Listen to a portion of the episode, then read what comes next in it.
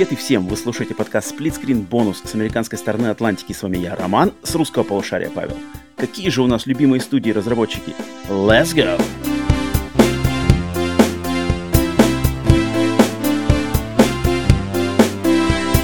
Йоу! Привет и всем! Добро пожаловать на подкаст...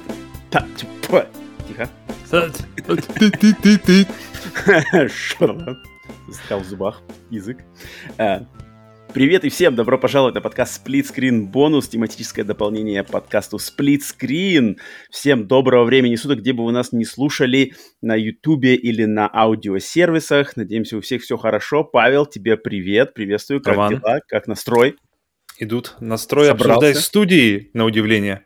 Э, На удивление студии, да, да, да, да, да, да, да. Сегодня, значит, у нас подкаст посвящен нашим любимым студиям-разработчикам, да, наш тематический подкаст, где мы ныряем в какие-то глубокие темы, ностальгируем и поглубже погружаемся, так сказать, в наше хобби и нашу любимую индустрию.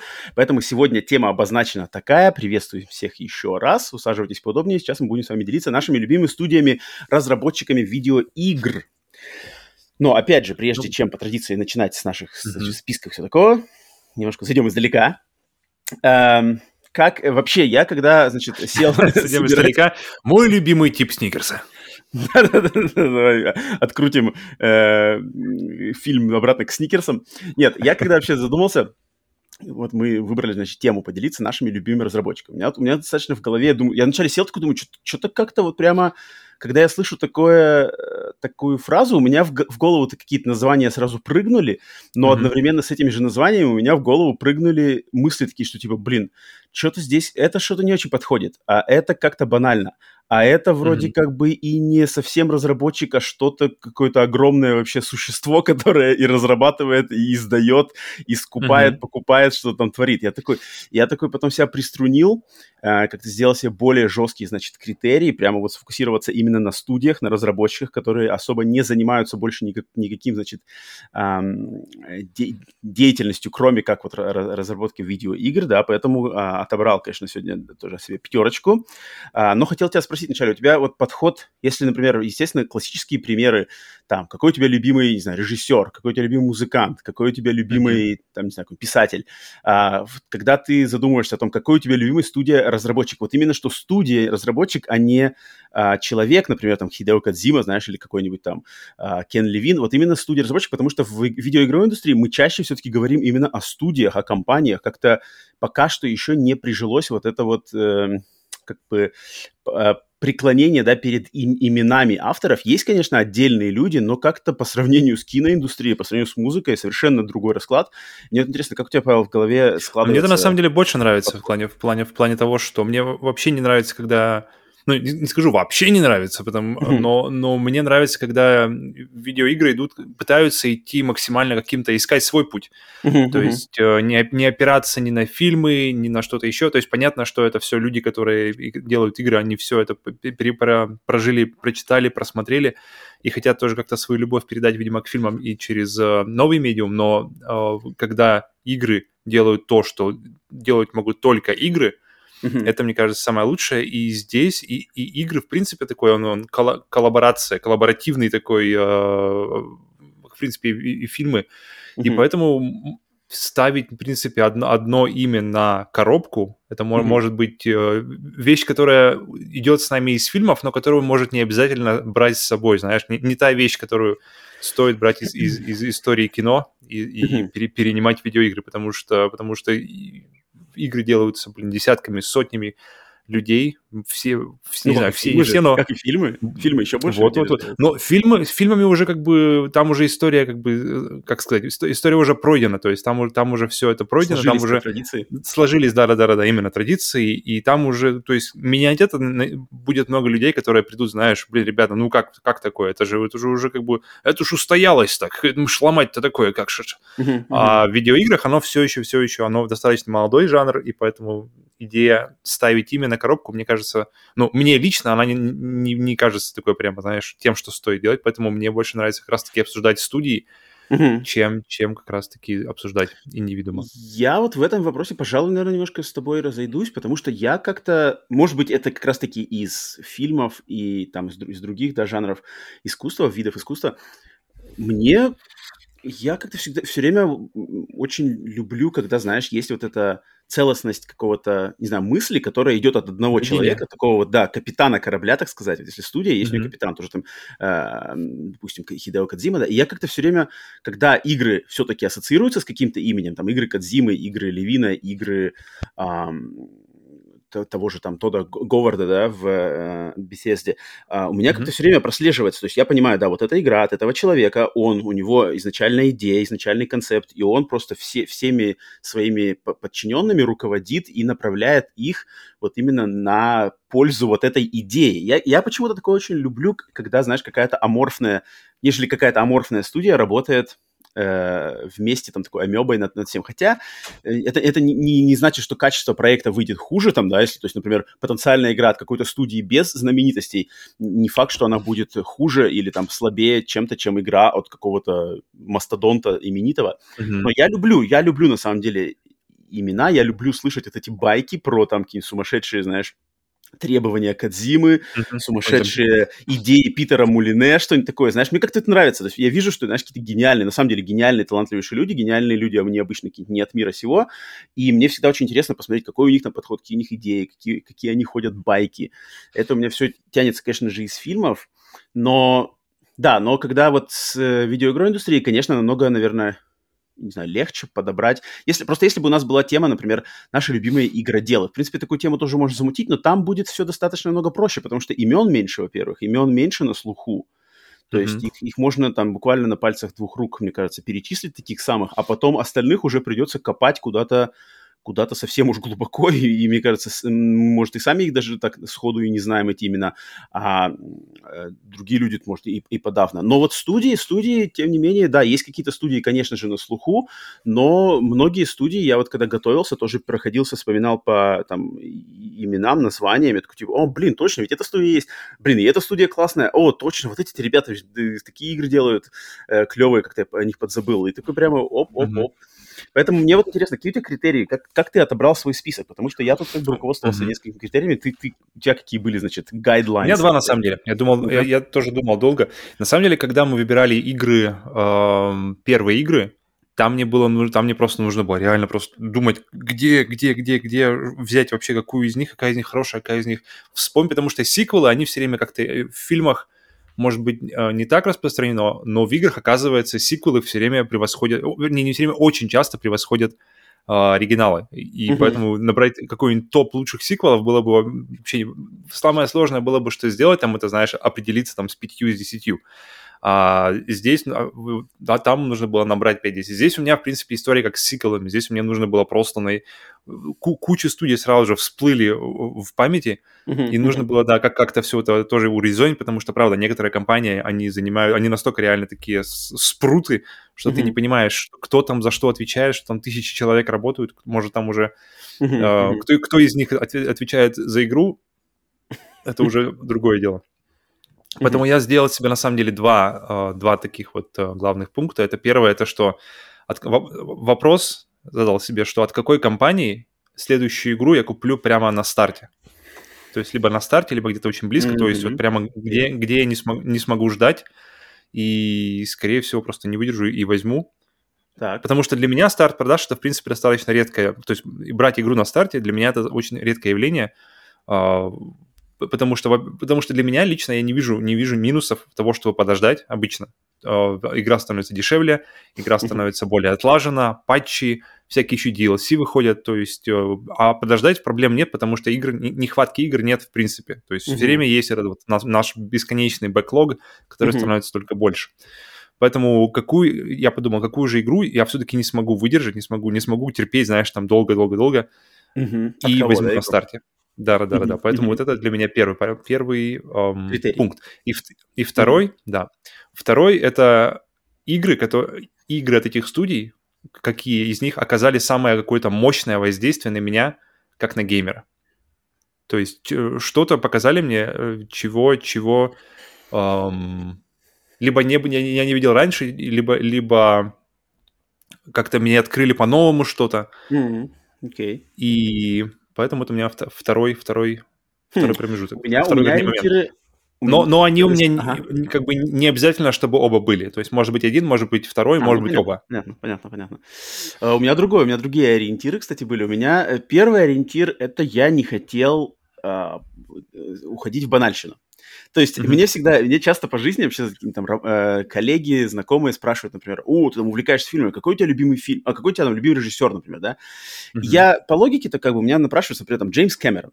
Но Джеймс Кэмерон это такой банальный ответ, что как бы я могу сказать, ну, вообще у меня любимый режиссер, конечно, Джеймс Кэмерон, но давайте я вам расскажу лучше про корейского режиссера Ли Чанг Донга, который тоже мой любимый, но его никто не знает. И как бы тут, с одной стороны, банально, а с другой стороны, надо объяснять, кто такой, что такое, почему мне нравится. А там люди уже такие, типа, а, ну, ясно, окей, лучше проскал Джейм, Джеймс Кэмерон. Я все время mm-hmm. ломаюсь между двумя этими, знаешь, э, э, такими крайностями. Вот не могу. Я точно так же меня спрашивают, о, ты любишь хип-хоп музыку, кто у тебя любимый исполнитель? Я скажу, Eminem. Но это, это так банально, что когда ты говоришь, что у тебя любимый исполнитель Eminem, это, это ничего про тебя не говорит, как личность. Это настолько такой вот ванильный вариант, хоть и легендарнейший человек, как Джеймс Кэмерон, как Эминем, но это ничего не так, говорит. Любим, любимая песня Эминема? Ну-ка, быстренько, сразу.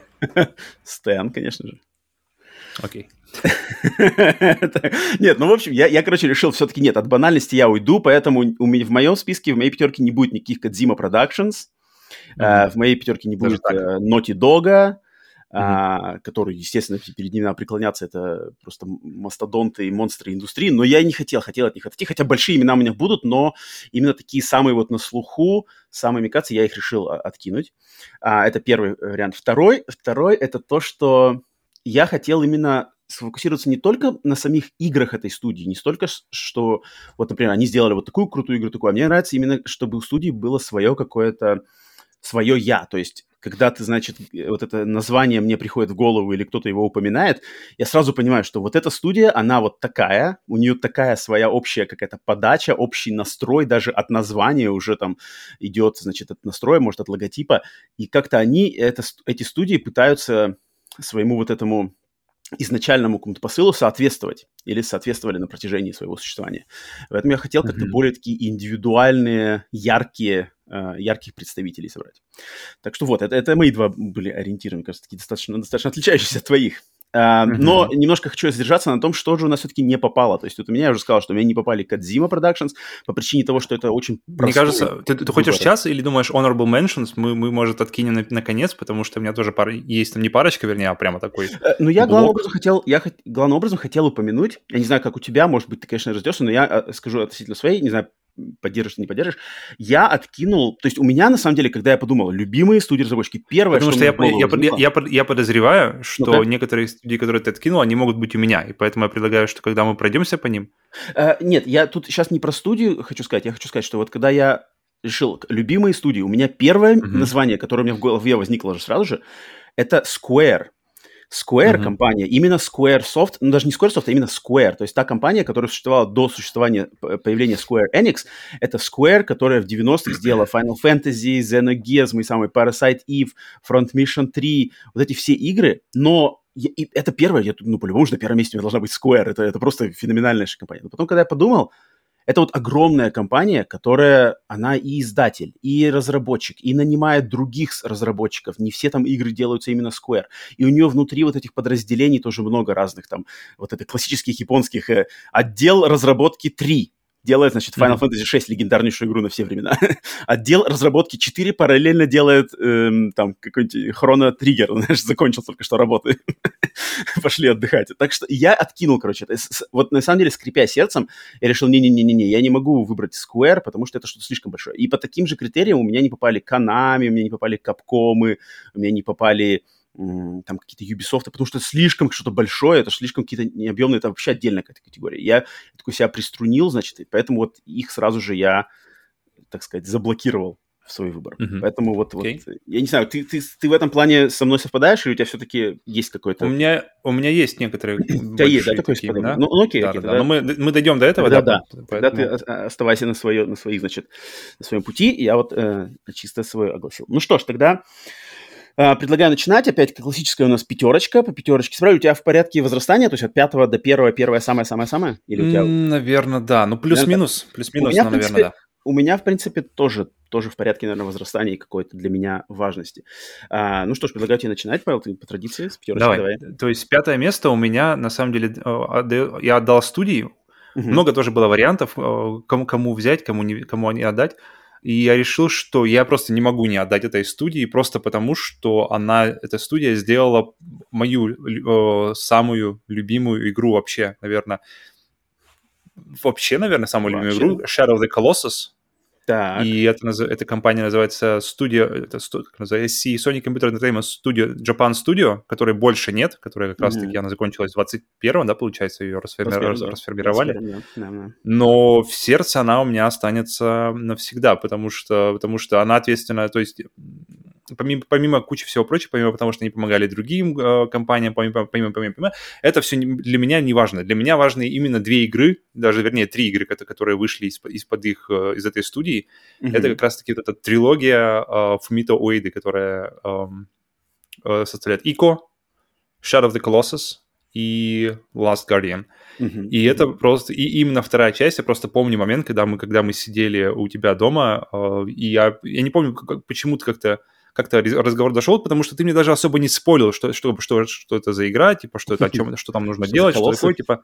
А ты не знал, что за колоссы? Не, не, она как-то очень-очень э, вообще ноль. То есть я заходил на нее просто вообще ничего не зная, кроме того, что я, я, я поднял обложку от диска, и там был нарисован колосс, и ты стоишь маленький перед ним. А, то есть, понятно, наверное, наверное, наверное, нужно убивать будет этого босса когда-нибудь. Наверное, наверное, это будет главный, главный босс. Uh-huh. И, и до этого как раз я, я прошел у тебя же Ико, и это была очень крутая игра, куча, и недавно, недавно то ли ей исполнилось какая-то что-то, сколько-то лет или что-то такое, потому да, что да, недавно она прямо... Она, она прямо, да, она всплыла в куче, куче, куче, куче твитов, 20 лет точно-точно. И я, и, и я просто понял, насколько, что то, игра, которая для меня тоже имеет очень теплое место в сердце, что куча-куча именитых разработчиков, они, они э, тоже э, очень, так, очень ее дорожат воспоминаниями, которые, которые подарила им Ико.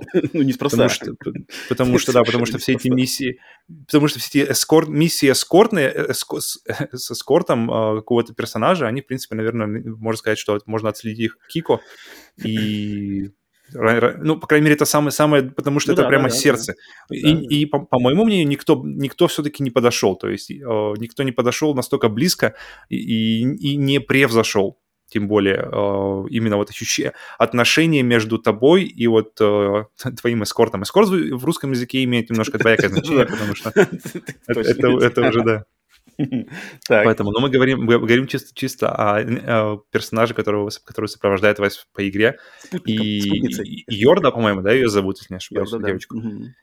И просто тут те отношения, которые у вас складываются за ней, те, те чувства, которые ты, у тебя развиваются за время игры э, к этому персонажу, Э, они, они действительно становятся реальными чувствами и переходят уже с экрана на, на какие-то на твои личные переживания, на твою личную жизнь. И после этого, я помню, отыграл это, мне, мне так все отлично, все хорошо. Запускаем следующую игру. И следующая игра абсолютно ничего общего. То есть это просто а, единственное общее, что там что-то с мальчиками, с рогатыми мальчиками, все. Больше ничего как бы ну, такого, визуальный что стиль, прямо... пожалуй. Мне кажется, визуальный стиль все-таки попадает. Ну да, да, да. Вот этот бледные цвета. Ну вот именно, замки. именно что, да, именно, именно по сюжету, ничего по геймплею. А, и по вот это как раз-таки, как раз этот бой, который, который, который я видел, который босс, который я думал, что может быть в конце где-то или что-то, это просто первый враг. И когда я узнал, что это, это просто первый враг, пер, потому что вся игра состоит, в принципе, из, из, из набора колоссов. И то, как ты, и вот эти вот взаимодействия с колоссами, то, что ты со временем понимаешь, что происходит, и что ты как бы ничего хорошего не делаешь, и, и вот это все в отношении, это прямо для меня это идеальная игра, потому что там минимум диалогов, там, это, это как а, для меня Shadow of the Colossus, наверное, сравним, если взять в кино, или, или вернее, в анимации с Уолли uh-huh. с мультиком пиксаровским, где минимум вообще, минимум диалогов, минимум какой-то... То есть все передается через анимацию, все передается именно а, языком а, анимированного кино, языком компьютерной графики. Все, все эмоции. Ты, и ты понимаешь, тебе не нужно, чтобы это все озвучено было. Ты все понимаешь, что происходит просто из того, как это все анимировано. И здесь, в принципе, история такая же. Здесь только в начале тебе рассказывают, что за мир, что там за место, куда вы идете, зачем вы туда идете, что это место, где то есть ты, ты приходишь на, на конец, девушка, которая, очевидно, умерла, э, и ты идешь, приходишь в запретное, запретное какое-то царство, где по легенде можно вернуть дух из царства мертвых в, в живых. И, и, и божество, которое там встречаешь, оно тебе сразу говорит, ты заплатишь большую цену. Оно, мне очень понравилось, что оно тебя не обманывает. Оно тебе сразу говорит, цена будет огромной. И ты такой, ну окей, поехали. И и, и по ходу игры ты, ты, ты, то есть, казалось бы, это, это, это пазл, это, ну, то есть найти, найти место, а, но все эти колоссы, ты, ты, в итоге ты помнишь каждого, в итоге ты помнишь все вот эти, все, что случилось, и, и, и все переживания, и финал, как это все заканчивается, она просто... Я, я, на самом деле, одна из моих самых приятных вообще, воспом... не воспоминаний, а вообще мыслей, э, событий в, в гейминге за последние годы, то, что эту игру сделали, рем... этой, этой игре сделали ремейк. Ее, и, и самое интересное, что в этом ремейке практически не изменили геймплей. Потому что этот геймплей, он до сих пор такой же крутой, как был в 2006-2005 году. И поэтому, да, поэтому Shadow, Shadow of the Colossus просто одно это имя, и лю- люди, которые сделали этот гениальный проект, просто это до сих пор остается моей любимой игрой столько лет спустя. И а как она игр... тебя, как, как эта игра mm-hmm. Shadow of Colossus, в частности, там, Ico, Last Guardian, как она встает у тебя в, вот, именно в репертуар um, Japan Studio? Потому что Japan Studio ведь сделала очень много всяких разных игр. Это как бы не сказал, что они, они вот, э, они чем хороши, на самом деле, чем известны Japan Studio, что они с самого mm-hmm. начала вообще с PlayStation, тем, тем более грустна их судьба, которая их постигла в 2021 году, что как бы так вот прямо как-то без, значит, без фанфар закрыть такую знаковую, блин, студию и вот, распустить да. всех, это, это очень обидно, и как-то, мне кажется, поступили Sony не очень красиво с, ним, с ними, особенно, что они были таким оплотом, последним, последним эксклюзивным оплотом PlayStation в Японии, да. Блин, 90, подожди, какого, с 96-го или 4-го они года они как-то работают? Ну, короче, самая середина 90-х, да. да. А, из-под их, значит, там вышла одна из моих любимых тоже игр PlayStation 1 Legend of Dragoon, э, знаменитая, это RPG эксклюзивная для PlayStation 1. Um, как у тебя? Они же работали над Bloodborne, кстати, помогали там. Точно, точно, точно. Вложились они в разработку, то есть их, mm-hmm. их название вес, весомый, большой вес имеет в, в разработке Bloodborne. Причем а, они, сто, они стоят вместе на, на одном месте все время, когда упоминаются везде, то есть как-то мелким шрифтом все время написано From Software и Japan Studios, они идут вместе Скромненько. всегда, то есть да, это не просто, не просто да, так, а именно да, что да. как бы... Именно что как бы официально признано. А, как у тебя они встают как-то? У тебя общий есть вот как бы, если сказать, что с чем у тебя ассоциируется или ассоциировалась именно Japan Studio как студия? Не, не uh, просто, или, или, и тебя, или у тебя именно Japan Studio и трилогия Ико, Колоссы. Guardian. Первое, это, это, это сразу же, да-да-да, потому что, потому что для меня круче, круче ничего не случилось у них. То есть всякие эйпы, скейпы, Uh-huh. все вот это вот это, это, это все не, мимо меня не, не, не поймал, да, в, в истории. Uh-huh. То есть тут, наверное, а, как раз продолжая тему, продолжая тему, которую я сам сказал, что не, не, не стоит продолжать по поводу э, имен, то как раз-таки Фумита... Тут, тут как раз, да, больше, больше, наверное, правильно сказать Фумита Оэйда, но, но в тот момент он работал в этой студии, поэтому... И пока у него... Я, кстати, очень, очень жду, да, очень жду, что у них а, будет от а, новой компании Gen Design, поэтому хочется верить, что что-то будет прямо вот а, Japan Studio, да, Japan Studio это вот а, а, превосходная студия внесла свою лепту, к сожалению, вот закончилась с ней история, такая очень приятно. Да, ну, это, это единственная игра, которая... Особи, которая... Тим, Тим Особи, да? Да, да. Если, если мы хотим куда-то следить, что осталось от, от, от Japan Studio, где, может быть, как-то живет искорка их mm-hmm. там креатива работы, это um, надо следить за компанией Team Особи, которая только что сформирована была, знаю, Астроботы, вот это из-под их пера, значит, вышло. Угу. Что ты еще хотел добавить? Все, все, все. Я все, думал, да? это, это единственная okay. студия только то, что, что которая, которая больше не существует, но хм. я как-то не, не смог пройти именно мимо, мимо своих вот этих вот игр. И решил, что а, на ну, пятом кстати, месте их стоит поставить. Забавно, что у меня на пятом месте тоже единственная в моем списке студия, которая больше не существует. И я тоже не мог Опа. пройти мимо. Правда, я э, копнул дальше намного. То есть, если Japan Studio прекратил свое существование только в 2021 году, Моя, mm-hmm. моя студия, которая у меня стоит на пятом месте, она прекратила свое существование в 2007 году, и уже достаточно, будучи такой пропавшей из общего, значит, а, как-то инфо, инфо этого... Поля. Да, инфополя. Но появилась эта студия в 93-м году, то есть она для 90-х годов и для начала 2000-х, мне кажется, она э, достаточно знаковая, потому что это студия Shiny Entertainment. Ой, кстати, я думал о них тоже, но... Shiny да, да. Entertainment, да, которую мы просто, в принципе, наверное, больше знали как Shiny. А что это за студия? Студия из... из она из э, Это, это червяк тебя подвинул? Червяк. Нет, нет, нет, Shiny у меня всегда, у меня всегда очень, не только из-за червяка Джима, а, очень большой вклад туда вносит э, червяк Джим, но все равно Shiny а, у меня еще со времен вот Сеги, э, я всегда помнил их название, и, конечно mm-hmm. же, Shiny... Это все именно... время было, было знаком качества. Если ты видишь это Shiny, это то точно. ты, ты точно хорошо проведешь время. Да, потому что эта студия, значит, калифорнийская э, студия, э, американская, э, организована в 93 году, и организованная она очень, и название Shiny очень всегда было для меня связано с именем человека, человека по имени, с человеком по имени Дэвид Перри, который, собственно, mm-hmm. ее, значит, создатель этой студии, организатор этой студии, но как он вообще создал эту студию, откуда? Он, этот человек Дэвид Перри, он в начале 90-х сделал для компании Virgin, не знаю, сейчас, нет, существует, конечно, Virgin, не знаю, Virgin сейчас не тусуется в видеоиграх, но в начале 90-х Virgin, компания американская, они, значит, делали, а, пытались войти в видеоигры, и он как раз для них сделал три эксклюзивных проекта. Это Cool Spot, про э, платформер, про, значит, э, как называется, про красную точку из напитка 7-Up. На бутылке. Да, да, на бутылке 7-Up были два, два платформера, посвященных, где главным героем была вот эта красная блямба из э, напитка 7-Up. Затем он сделал для Макдональдса игру «Американские гладиаторы», и работая на Virgin. И самым главным вот успехом того времени это была игра Aladdin. Aladdin для mm-hmm. Sega Genesis. Тоже он сделал ее, когда он работал в Virgin, он, он руководил проектом Aladdin, да, видеоигровой адаптации этого мультфильма, а, вышедшего в 93-м вроде году. И на успехе этого, когда его имя настолько, значит, ассоциировалось с такими суперкачественными и прямо... Причем, вот причем же они настолько, громкими. настолько как бы работали близко с Диснеем, что они, то есть, насколько Дисней им доверял, насколько mm-hmm. они хотели вместе поработать, что они действительно, что аниматоры, которые работали непосредственно над, над самим мультиком Алладином, mm-hmm. они э, пришли помогать им в анимации и, э, ну, да. игры.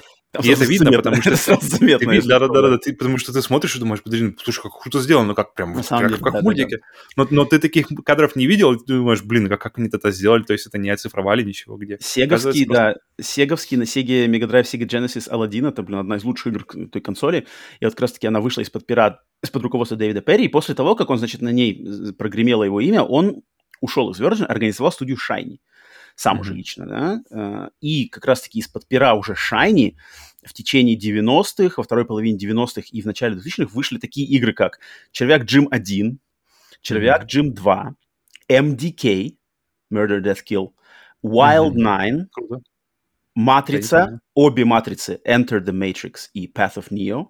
Это одни из последних игр были. Также игра Messiah, Мессия, и игра mm-hmm. Sacrifice. Это, это послужной... стратегия?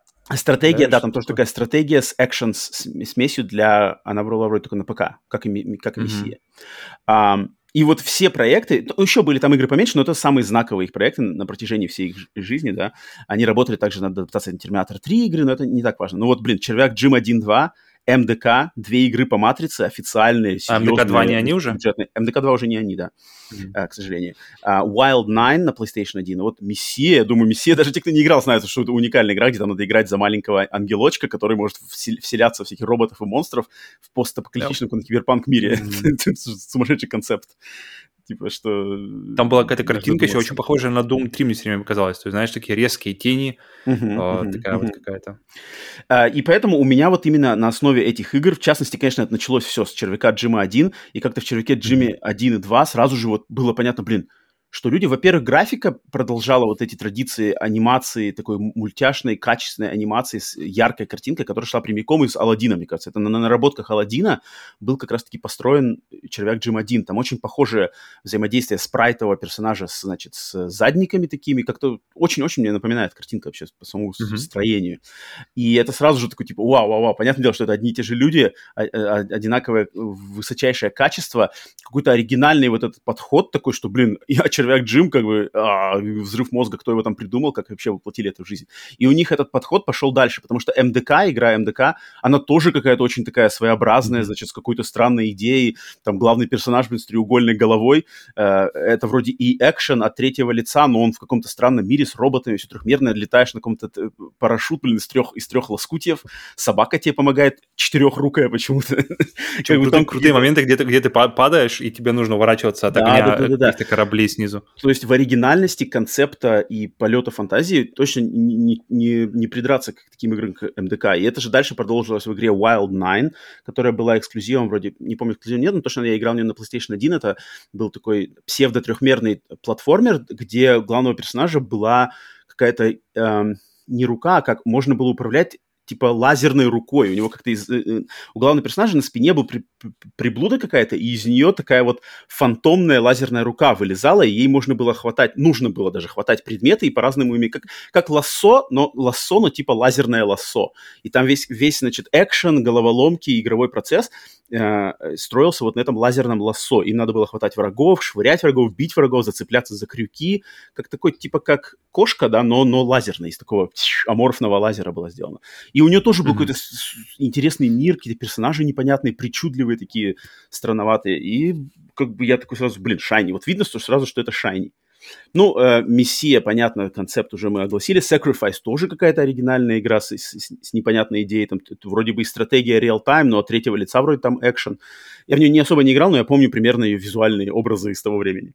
А, а, ну, матрица... Я помню, запускал ее даже, она какая-то была такая фиолетовая какая-то, знаешь, вся такая кислотных тонов такая вся. Uh-huh, uh-huh, uh-huh. Ну, а, они, по крайней мере, видно, что люди старались делать что-то свое, вот создать свое, свое значит, а, имя себе, что вот мы как бы такие продукты под знаком Shiny, это не какой-то, знаешь, стандартный конвейер каких-то подражательных трендов, mm-hmm. а вот именно создаем что-то свое, это точно было видно. А, но, к сожалению, да, компания уже не существует по наше время, потому что у них в, в, конце, точнее, в середине 2000-х, когда вот Матрица, они делали Матрицу, потом вторую игру про Матрицу, э, и там они в то время принадлежали издателю под названием Interplay которым они сами же, которому они, так сказать, заключили, значит, договор в конце 90-х, они принадлежали вот этому, в, в, в начале 2000-х они принадлежали к издателю Interplay. У Interplay пошли дела плохо э, по каким-то mm-hmm. причинам, и они начали, значит, свои продавать какой-то студии, арендовать. Shiny, значит, отдали другому издателю, Infogrames продали. И из-за этого всего, из-за вот этих финансовых какой-то неопределенности, финансовых проблем, Дэвид Перри ушел оттуда, потом, в конце концов, продал все свои, значит, эм, продал все свои а, акции, ушел. И он, кстати, Дэвид Перри после Шайни, работы в Шайни, ушел работать, э, строить компанию Гайкай на основе Гайкай, кстати, который потом ее купила Sony, и на, на основе которой сейчас значит, построен весь сервис PlayStation Now. И, может быть, в продолжение весь стриминговый сервис PlayStation построен благодаря их покупке компании Гайкай, которая была организована тем самым Дэвидом Перри, который, который отец Шайни.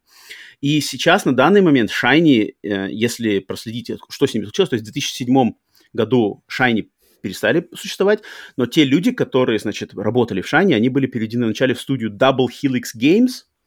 Uh, Double Helix Games, это, кстати, студия не, не, не достаточно, достаточно, не то что именитая, но, но не самая такая слабая. Они сделали Silent Hill 5, который Homecoming, первый западный, значит, Silent Hill. Они сделали ребут Killer Instinct для Microsoft, вот этот, который сезон, сезон первый. Uh-huh, uh-huh. Они также сделали игру Strider, которая про ниндзю, это уже возрождение старого IP. Но Double Helix Games тоже, короче, почили жить, и сейчас все эти люди, ну, если кто-то там что-то остался, но тем не менее костяк, он перешел в, на данный момент, они все работают, может быть, в Amazon Game Studios, то есть вот это New World, в общем, в Амазоне. Поэтому вот такая вот была отличная просто компания с 90-х. Она как-то мне прямо ассоциируется с 90-ми. Shiny, mm-hmm, яркие, да. яркие... Shiny Entertainment они назвались? Или, или у них они назывались Shiny Entertainment, да. Shiny mm-hmm. Entertainment, да. А, так что вот Shiny я обязательно хотел упомянуть. Это такая вот студия, которая у меня нормально, нормально. теплый, теплый от, от, от Shiny, вот, вот, у меня первая мысль была, что от Shiny прямо тепло расходится по mm-hmm. телу. Как будто, знаешь, Сияющие. грелку, грелку при, при, приезжал к груди и идет. Вот. А, идем дальше. Да, давай, общем, давай. Четвертое, четвертое место. Четвертое место у меня, я подумал, хорошо, хорошо смотрится вместе с, с этой студией, потому что студия называется 4A Games, и на четвертом месте они, они прямо должны быть. В общем, ребята, ребята из Украины, э, теперь они уже а, базируются и в Украине, и на Мальте. То есть э, главное, главное, да, что, что почему вообще для меня они, для меня они вошли вообще плотно в, в мой список ожиданий, это, естественно, серия «Метро». И mm-hmm. это, в принципе, главное вообще, что они сделали после того, как э, они откололись, то есть группа, группа откололась от э, разработчиков Сталкера, которые GSC Game World, uh-huh. и пошли, то есть, своим, своим путем. И причем путь не особо, как бы, знаешь, э, далеко ушедший, то есть они не пошли сделать, делать там, знаешь, стратегии или гонки, они пошли делать, в принципе, тот же сталкер. Да, да, да, тот же сталкер, только более линейный и, э, как бы, ну, нашли, причем, материал, метро, и, и, пожалуйста, пошли. Как, как его зовут? Глуховский, да, по-моему, если не ошибаюсь, да. автор метро. Имя не знаю, но Глуховский, да. Дмитрий? И, начи- и начиная, то есть мое знакомство началось с ними на самом деле на PlayStation 3 э, с метро Last Light, по-моему, э, который, который раздали когда-то давным-давно в плюсе. А я запустил, что-то все как-то, я запускаю все, все какое-то тормознутое, все какое-то непонятное. Все Слушай, а это их первая игра была, да? Метро — это их первая. А, вот нет, 2033 была. 2033 была первая, а, а, а, раз, а раздавали все, все, Last Light которая, которая вторая, была, да. Uh-huh, uh-huh, Но, по все. идее, да, в 2010 года у них метро 2033, 2013 э, метро Last Light. И потом они в 2014 все это пере, пересобрали в, в uh, Redux, этот, который пак из, из первых двух игр, которые уже там пере, пере, пере, убрали все как бы, глюки, все как подправили, все подшлифовали, все это теперь хорошо работало в 60 кадров в секунду, все это замечательно работало на консолях уже поколения PlayStation 4, и вот на самом деле вот с этого момента я помню, когда я уже действительно вошел, потому что я, я помню, а, как у нас с тобой да. разговор, раз, разговор был, да, как по поводу метро. Как-то, то есть то метро Last Light ты прошел оригинал, и он тебя да. не впечатлил, но ты потом И он стерся из памяти. Он стерся из памяти вообще просто. Я, я, я, я когда играл его вот как раз-таки второй раз, я такой, блин, я, я, я точно это играл? Я точно почему это вообще ничего не помню? И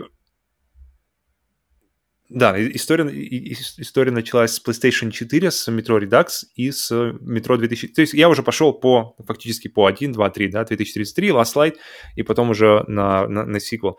И самое, на самом деле, крутое, что вообще, что меня... Э, потому что я помню, ты прошел 2033 раньше меня и прямо весь кайфовал, говорил, блин, там так, там, там... Я там настолько кайфовал, там... что остальные игры отложил вообще на самый черный-черный день, когда я буду просто в самом упадке сил, потому что я знаю, что я точно скайфую от и второй, и третьей. Это настолько меня впечатлило первое. Как ты рассказывал, что я там каждый патрон на счету какие-то твари из темноты, что-то там все. Да, так и было. Я такой, ладно, ладно, окей, взял, взял, знаешь, запишем себе на этот, на попозже. И потом как-то как-то мне попались под руку как раз-таки Redux, запустил, играю, и, и играется нормально. Я такой, ладно, окей, потому что у меня были последние воспоминания, связанные с Last Light. Я помню, что он шел, знаешь, так очень, очень mm-hmm, тяжко, как-то mm-hmm. без, без особого огонька, знаешь. И прошел метро 2033, неплохо, неплохо. Запустил метро 2000 и сразу же пошел дальше. Last Light прошел его. Блин, я, я сразу, сразу же вообще еще лучше. Я, такой, я прямо такой, знаешь, разогнался. И я помню, я еще хотел почему пройти эту серию, потому что я как раз э, уже какое-то время прожил в Москве к тому времени. Я думаю, блин, мне интересно посмотреть, как, как бы, я уже знаю станции метро, какие э, там уже могут, какие у них используются. Я знаю, где они там. И мне интересно как бы, посмотреть именно с точки зрения, что я, как бы, какие моменты, я, какие места я узнаю, а какие места, э, то есть как, как они переданы. И потому что, если, как мы уже говорили, что если ты живешь в Нью-Йорке, у тебя, блин, игры про, про твой город выходят, там, я не знаю, ну раз в пару лет там смело можешь поиграть, посмотреть, как там воссо- воссоздан твой город. А если ты живешь, даже если ты живешь в Москве, то, то есть если ты живешь в России, во-первых, это редко, а если, mm-hmm. и даже если ты живешь в Москве, то увидеть Москву, э, которая воссоздана плюс-минус как бы фотореалистичном на данный момент э, развития графики, это очень редко. Это, это прямо, ну вот, я не кроме, знаю. Даже, кроме как еще... игра Lada Racing Club. Кстати, там тоже они хотели что-то перед, передать же, да? Там что-то такое, там что-то какая-то настоящая Москва должна вроде быть. Что-то хотели, что-то хотели. Там что-то тоже пошло по пизде, и поэтому никуда это на самом деле не ушло. И, в общем, запускаю я, э, запустил и прошел, на самом деле не так я получил много Москвы, как я хотел. Я увидел такую библиотеку Ленина, которая действительно такой, вау, ну окей, это похоже. А, Красную площадь чуть-чуть, которая там перекопана, перерыта, что-то все взорвано, все, все, все такое мало уже узнаваемое. И окей, Вторая игра очень, как бы, действительно уже на порядок выше. У меня прямо, и я уже, знаешь, такой прямо настраиваюсь на Exodus и думаю, окей.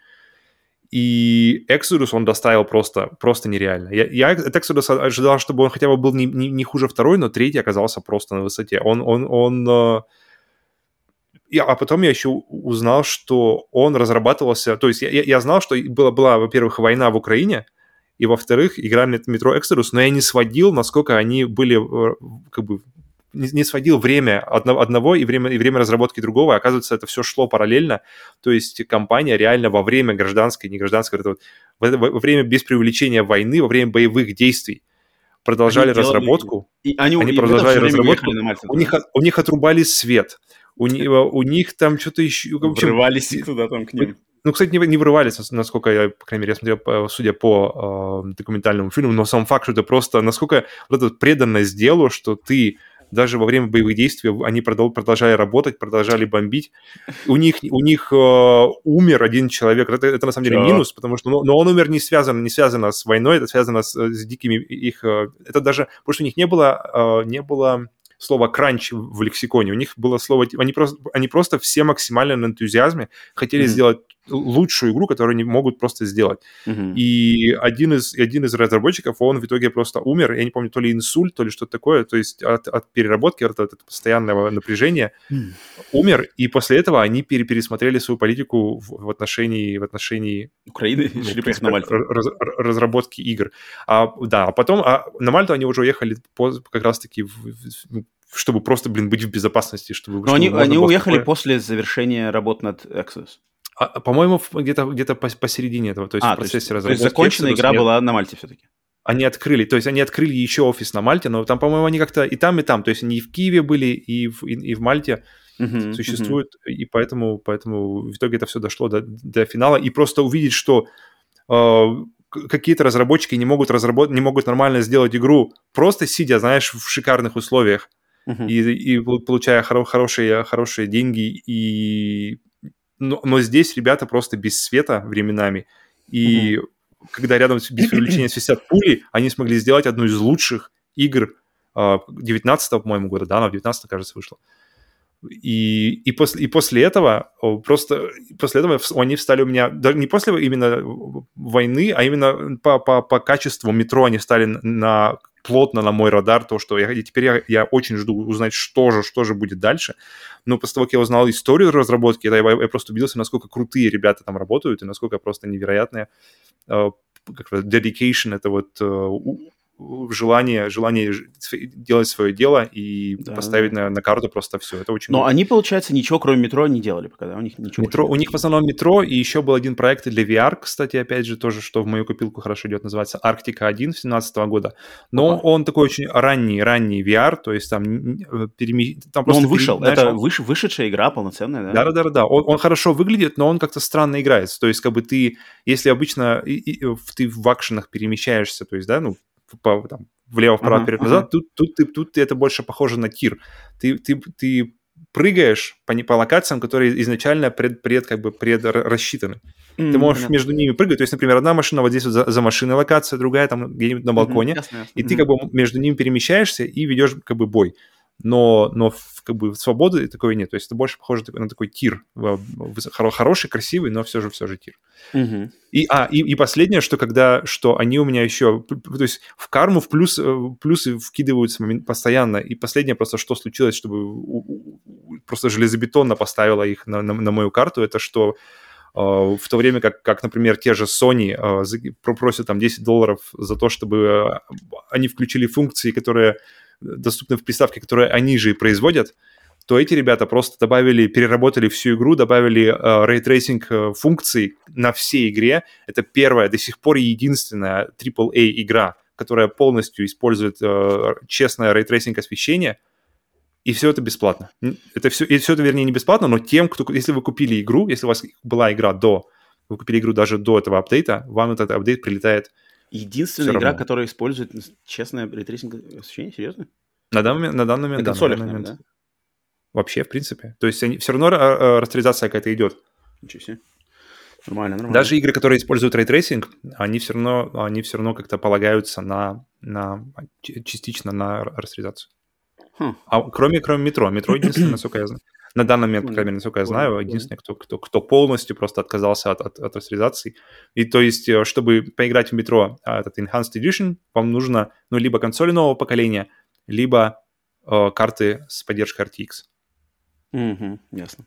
Блин, 4A Games, да, я вот с ней пока знаком только, ну, Метро 2033 у меня просто лучшие, э, наилучшие впечатления от ней, но вот с э, последним, да, их проектом пока еще не знаком, мне только предстоит познакомиться, так что предвкушаю, предвкушаю. Я очень жду, на самом деле, когда ты уже наконец по поиграешь, и мы можем с тобой это уже проговорить этот момент.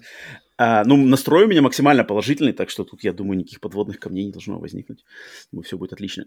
А, самое забавное, что у меня на четвертое место вообще далеко не надо ездить как бы от э, ребят белорусов, потому что у меня тоже Восточная Европа, по сути дела, братья славяне, наверное, тоже, да, а, потому что это Bloober Team, мой, mm-hmm. мой любимый, про который я уже, конечно же, делал даже отдельный подкаст, и думаю, многие уже знают, что я неравнодушен, крайне неравнодушен к этой студии, но для тех, кто не знает, и для тех, кто знает, я снова расскажу и повторю. Закреплю материал. Да, кто такие Bloober Team и почему они мне так близки. Это студия, э, организованная, кстати, наверное, из моего всего списка это самая молодая студия. Ну, когда Да-да-да, это самая молодая студия в моем списке. Они были организованы всего лишь в 2008 году, что, в принципе, mm-hmm. по нашим меркам индустрии вообще, по сути дела, дитятки, особенно учитывая их ранние, ранние значит, стадии их существования, очень такие спорные и хлипкие.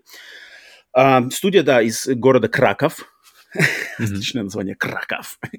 Э, Польши.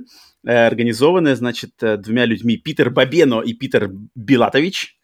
Наверное. Петр, Петр, наверное, лучше говорить. Петр Бабина и Петр больше, больше похоже, да. Больше похоже, наверное, на Краков, если, если Петр. Были они изначально, значит, у них вот старт этой студии был очень спорный, потому что они сначала, значит, хотели удариться в какие-то там проекты чуть ли там для Nintendo DS, какие-то пазлы, какие-то там, значит, э, что-то, тренировка мозга, вот такие, такого типа э, ширпотреб, которые у них mm-hmm. никто ни, ни, особо нигде, значит, не выстрелил, ничего, никто у них, про них хорошо, значит, не, не отзывался.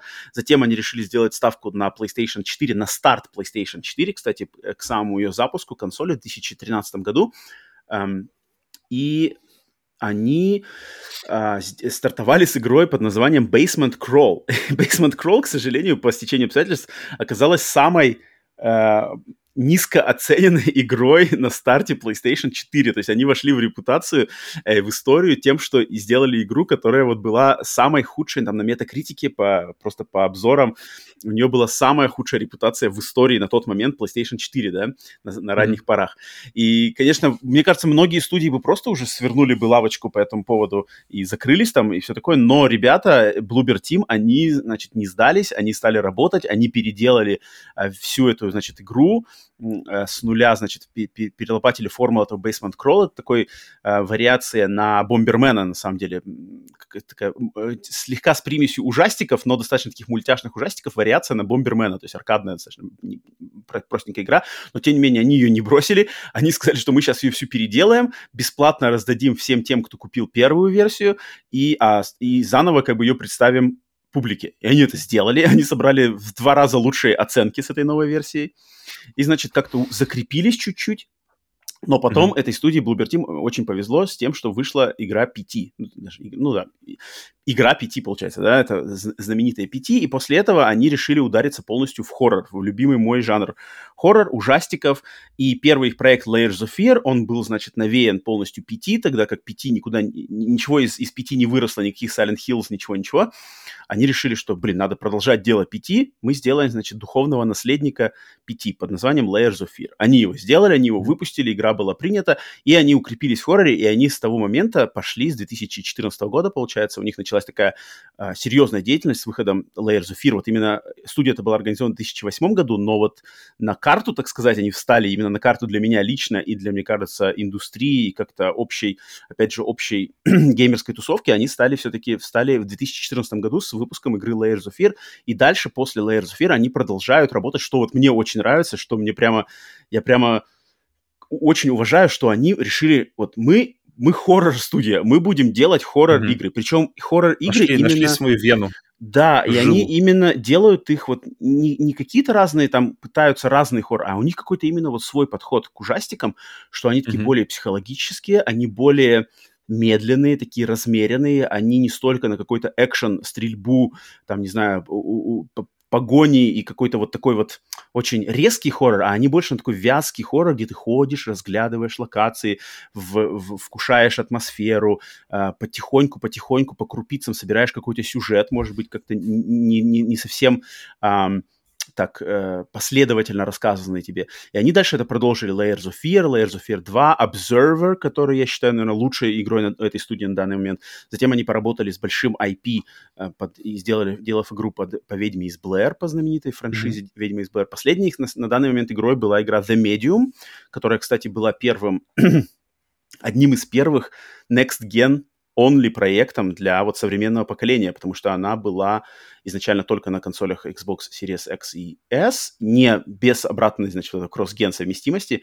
Сейчас она уже есть на PlayStation 5 и на ПК вроде тоже она есть, да, уже, но она вот именно, игра должна была показать нам, что вот на что способно новое поколение, и главным образом не графически, а именно тем, что там в игре Medium одновременно как бы два типа игра происходила одновременно в двух реальностях, типа в нашем обычном мире, да, в двух измерениях, в обычном мире и в потустороннем мире. И вот как бы два этих два мира с двумя персонажами параллельно просчитывались консолью на одновременно на экране, то есть экран делился на два. И это, что, это они вот говорят, что это невозможно на предыдущем поколении. Поэтому вот как-то они засветились с этой точки зрения вот на ранних, ранних, ранних, ранних, самых-самых-самых ранних э, на, на, э, этапах до нового поколения они вот этим засветились, хотя игра так не, не сказал, что громко как-то выстрелила. Но, тем не менее, вот именно Bloober Team своим вот этим подходом, своим, значит, своей ставкой на ужасы, своим, своим пристрастием к ужастикам, потому что э, их отзывы об их играх, они как бы, я бы не сказал, что они все прямо идут mm-hmm. по нарастающей, лучше, лучше, лучше, или там стабильно. Они достаточно Layers of Fear неплохо, затем там Blair Witch как-то немножко просел, а, затем Observer хороший, Medium тоже немножечко как-то просел. То есть у них такая достаточно эм, вверх-вниз, вверх-вниз, но, но все достаточно позитивно а, о, о них а, а, все отзываются.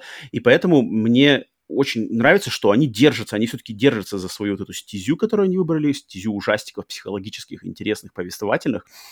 И, конечно же, на данный момент мне очень импонирует то, что они заключили в середине 2021 года, они заключили эксклюзивное соглашение с Konami на каком-то сотрудничестве, которое мы все mm-hmm. еще, все еще мы не знаем, во что это выльется, в ремейк Silent Hill, в новую часть Silent Hill, в какую-то просто новую игру для Konami. Конечно же, все вроде как сходится на тому, что Bloober зная, кто такие Bloober, зная, какие есть IP у Konami, вроде бы как все сходится, что Bloober должен делать что-то по Silent Hill, пока никаких подтверждений нету, можем только гадать, но тем не менее что-то происходит, это очень интересно.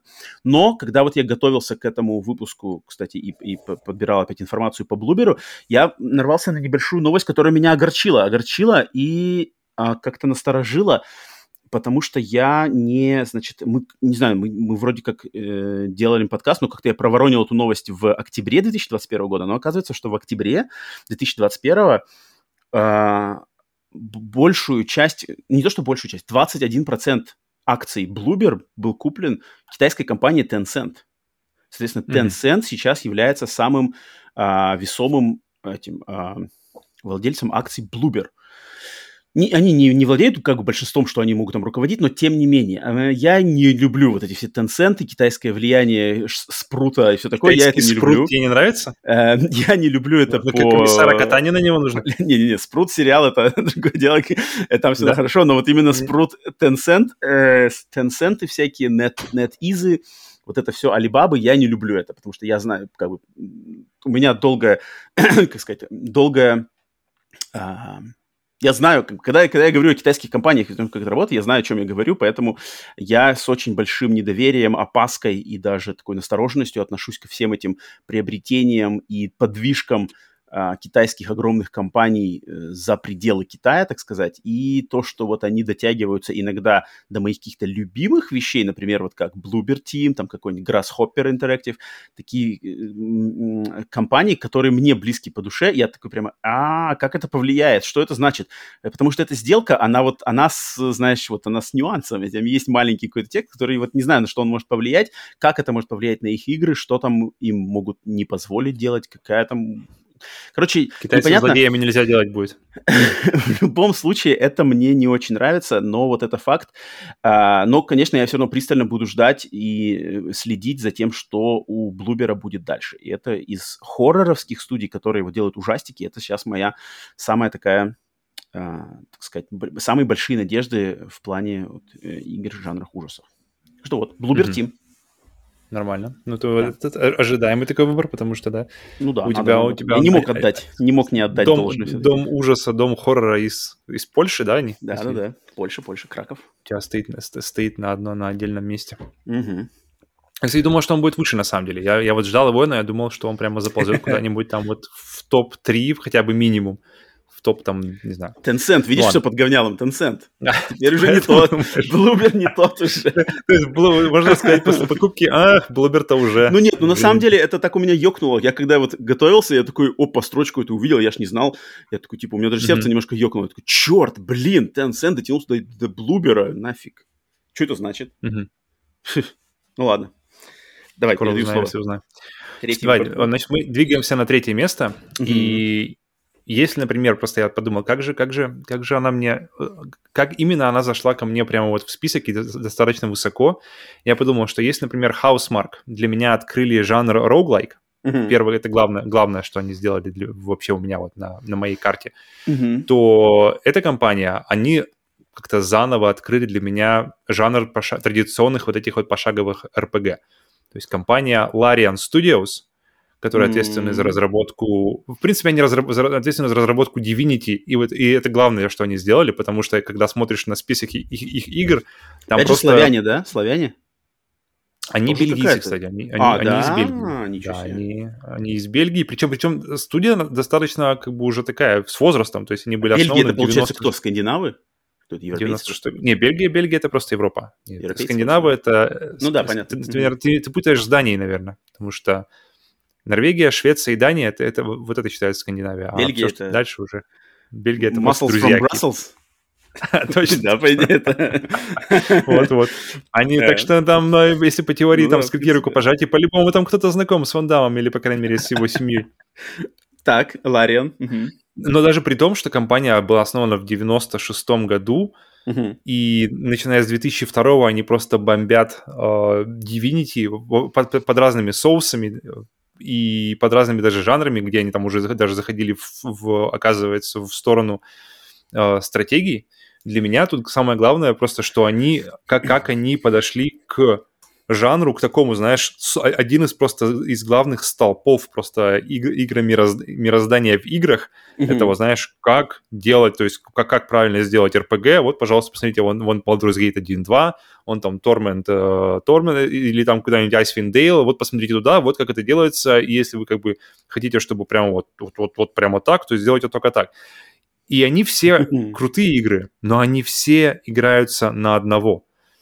И кто бы, блин, я вот, я вот никогда, вот это как раз-таки продолжая тему, знаешь, что если бы людей спросили, если, как э, Генри Форд говорил, что если бы людей спросили, что вы хотите, они бы сказали более быструю лошадь, и никто бы не сказал, что мы хотим да, теле- телегу, самоходную телегу, Мгм. то то же самое и здесь. Если бы меня хотели, что спросили, что я хочу, я бы ни за что в жизни не сказал, что оказывается я хочу РПГ, традиционное западное РПГ с коопом. Потому Мгм. что для меня это прямо, это прямо действительно это открывает. Потому что тут, как мы, как мы оказывается, узнали с женой в, раз- в, в самый разгар карантина и, и потратили на это 150 плюс часов, что это, это, это, это приключение, в которое ты уходишь, это прямо, это прямо микс. Но, но до этого, до, до, того, до того, как мы дойдем до Divinity Original Sin 2, была игра, с Мгм. которой изначально познакомился, и, ко- и которая называлась Divinity Original Sin просто, то есть Divinity Original Sin 1, и которая была уже сделана э, на Кикстартере. То есть изначально они собирали фонды, э, собирали деньги на игру на Кикстартере. Мгм. Они со- собрали деньги, выпустили игру на ПК, э, она, она хорошо продалась, они использовали эти деньги, чтобы озвучить все, все вообще реплики, кучу персонажей, кучу диалогов в игре, и переиздать его как Divinity Original Sin Definitive Edition, который вышел уже на консолях. Ага, понятно. А точно, Блин, да, крутой- да, да, я, я, вспомнил. да, Крутейший что- же подход, то есть потому что... она, э, Ну это да, это, это достойно уважения, точно. То есть они, они, они, они, они, они знали, то есть классный подход именно к, при- к приоритетам. Они знали, что у них нет сил, нет, нет э, фин- ни финансовых, ни, ни- ну, в принципе, финансовых главное, потому что все, как всегда, упирается. И Мгм. они, они сделали то, что они сделали, они это сделали очень хорошо, людям зашло, они, они, люди купили, проголосовали деньгами. Эти деньги они пустили обратно в разработку, довели до совершенства то, что довели до, до, свое видение до финала и выпустили его уже на, на консолях. На консолях и на ПК снова. И причем на ПК она, она вышла также бесплатно для уже существующих пользователей. Если вы, если вы купили Original Sin на выходе, вы получаете бесплатно, э, ну, бесплатно. Правильно. Бесплатно слово, слово конечно, такое, то есть без, без дополнительной платы, вот так правильно сказать. Mm, да, да, без да. дополнительной платы э, вы получаете озвучку к куче, к миллиону. И причем это, это, эта практика, она закрепилась в индустрии, в принципе, потому что то же самое случилось, в принципе, из Divinity Original Sin 2, которая также была э, как называется, спонсирована через Kickstarter, также была выпущена сначала на ПК, и, но, и также потом через год она была выпущена на консолях абсолютно по, такой же, по такому же принципу Definitive Edition со всеми озвученными репликами. И угадай, какая игра еще поступила в принципе по такому же принципу, где она сначала вышла э, с кучей текста, э, не озвученного, естественно, и потом через какое-то время она вышла. Это игра Disco Elysium, которая, в принципе, у меня в голове, она как-то очень Что близко связана с... От Не, не, там та, та, та, та другая, другая компания. Просто я говорю, что практика, она как-то закрепилась, и люди поняли, что, что ты можешь, можешь поступать так. Поэтому ну, тут а, недалеко камень, как называется, яблоко от яблони недалеко упало с диско Elysium, я смотрю. Ну, то есть показали, что как, как, как, как можно при, при, как называется, при расставить свои приоритеты, расставить правильно фишки, что, что важнее, что, что, что можно а, сделать потом, что, что люди подождут, и люди не знают ведь, что не хватает озвучки. Окей, нет и нет. А потом оказывается, что, что все это, все, все, все, все, все, все диалоги переоз... были озвучены. Сколько работы это, сколько это просто человека часов. Интересно, и, пользователи и ПК, ПК игроки, как-нибудь у них есть какие-нибудь негатив по этому поводу? Что типа они в изначальной версии играют, получается, неполноценно? Если бы, не, ну тут если бы, знаешь, если бы, если бы они платили за это, какой-то вопрос был бы, да. Но, но так как им это без какой-то дополнительной платы выкидываются крутейшая озвучка всех их, всех их, их какой-нибудь любимой игры, потому что для меня Original Sin 2 это реально одна из любимых игр в принципе, не только. Потому что, потому что я, и, и интересно, что, да, например, Housemark, они открыли для меня roguelike, Larian открыли заново RPG, и помимо коопа они, они показали, что и пошаговые бои, которых от меня, в принципе, воротит, uh-huh. например, это, это, это главная причина, почему я не могу пройти Persona 5. Но они, показ... А, они показали, что если это сделать как-то вот прямо с нюансами, с кучей, с кучей, видимо, вот именно одна из крутых, крутых вещей, которые они ввели, это вот системный подход к элементам, то, что огонь, да, вода, электричество, что-то там еще, они все друг с другом взаимодействуют, они все ведут к какому-то результату, и тебя, в принципе, этому особо не учат, ты все это изначально познаешь прямо mm-hmm. вот на поле боя угу. бомбишь, тебя с этим знакомят враги. Когда ты, знаешь, делаешь какой-нибудь э, дым, заходишь в него, а враги его электризуют, ты понимаешь, а, окей, оказывается, так лучше не делать. И, и, ты, и, ты, это, и ты это все лучше усваиваешь так. Поэтому, поэтому Лариан для меня после, после, блин... А какой у них полный послужной, послужной список у них есть какой-то прямо такой вот? Ты имеешь, я так понимаю, не очень много игр, наверное, да? Прямо У них э, раз, или, два, или три, они разработчики пять. этих а, а, оригинальных Divinity, это тоже они все? То, что там Divine Divinity. Да, да, вот да, с 2002 года. Divine Divinity, Beyond Divinity, Divinity 2 Ego Draconis, Divinity 2 Flames of Vengeance, Divinity Dragon Commander, которая была миксом RPG и стратегии. И потом они пошли в 2014 году как раз-таки Original Sin. Тогда вопрос, есть ли у них что-то не Divinity и не Baldur's Gate? У них есть еще, да, пока, пока мы на теме Baldur's Gate, и теперь я прямо, мы уже как раз-таки говорили уже о самых ожидаемых играх 22 года, и Baldur's mm-hmm. Gate у меня стоит на одном из тоже высоких мест, потому что я вижу, насколько, насколько ребята растут, насколько, опять же, вот этот вот прогрессия, качество э, в, в, в, в геймплее, в повествовании, вообще во всем. То есть в, первое, в первом Divinity при, всем, при всей крутости мы, мы с женой на самом деле начали уже скучать. Вторая нас просто схватила и унесла. Mm-hmm. Мы просто не могли остановиться. Мы просто не могли остановиться, пока мы не закончим эту игру. На крыльях которая длиннющая, которая 150 часов, и мы, мы просто не могли так и есть, так и есть. Поэтому Baldur's Gate 3, я прямо теперь, у меня слюна начинает отделяться, когда я думаю о Baldur's Gate 3. У них еще есть какой-то список, э, э, какой-то, как называется, несколько э, образовательных игр, но я о них лично сам ничего не знаю. Ну, просто интересный факт, что они занимались Ну, шутеров- образовательными играми. Шутеров про фашистов нет. Так что? Не-не-не. Да, они, они все-таки держатся, я так понимаю, ближе, ближе все-таки к своему, да, не, не как, э, как называется, которые ребята делали Total War, а потом сделаем-ка мы Alien, Alien Isolation, лучшую, лучшую игру по чужим, которая вообще не нашего жанра, и больше пока ничего не будем трогать. Э, ну вот тут, тут да, тут я, конечно, Кларион не могу разделить какое-то это. Я, я, э, естественно, мое почтение, понятное дело, что это все, тут, тут, тут только чисто какие-то личностные предпочтения, что я пока не вкусил и не знаю, смогу ли я когда-нибудь вообще проникнуться к подобным Мгм. играм а-ля Baldur's Gate и Divine. Это вот мне очень сложный для меня челлендж, но я уверен, что студия своими этими проектами заслуженно получила всю эту похвалу вот от, от, от- от тебя и от, ну, вообще по миру они Блин, я Мгм. думаю, э, Ну- абы как, э, абы кому Baldur's Gate 3 просто не дали бы такой Да, проект да, делать. да, Это да, это сто процентов. Название Original Sin Baldur's 2, Gate. именно вторая часть, она постоянно, постоянно, кстати, я теперь я начал, начал замечать во всяких списках, знаешь, типа лучшие игры там of all time, всех времен, Мгм. и она все время где-нибудь, где-нибудь да всплывает, и мне очень, мне очень радует, что, что как бы люди заценили, что люди прониклись, и студия продолжает делать, Круто. продолжает работать. Это, и- это круто, на самом деле. Ну, держать, на радует. самом деле, вот эту э, флаг э, компьютерных, классических компьютерных РПГ, такого Мгм. с видом сверху, изометрия с кучей, это, это как бы, знаешь, ну, ответственное заня- задание нести вот этот флаг в 2022 году. Это, это- Вот, это после, после тем более таких игр, да, Baldur's Gate 1, 2, М, и действительно, если задуматься, кому еще, кому еще А, да, отдать больше Baldur's никого Gate нет. 3? Вот именно что, вот именно что, да, больше я так на скидку там, может, те, кто делают Wasteland, что-то такое, вот, как я не помню, как они называются, эта компания, In, In Exile, которые, да, принадлежат Microsoft, они делают серию Wasteland. Вот они как-то у меня ассоциируются с такими компьютерными RPG того времени, Мгм. знаешь. Может быть, вот там вот. да.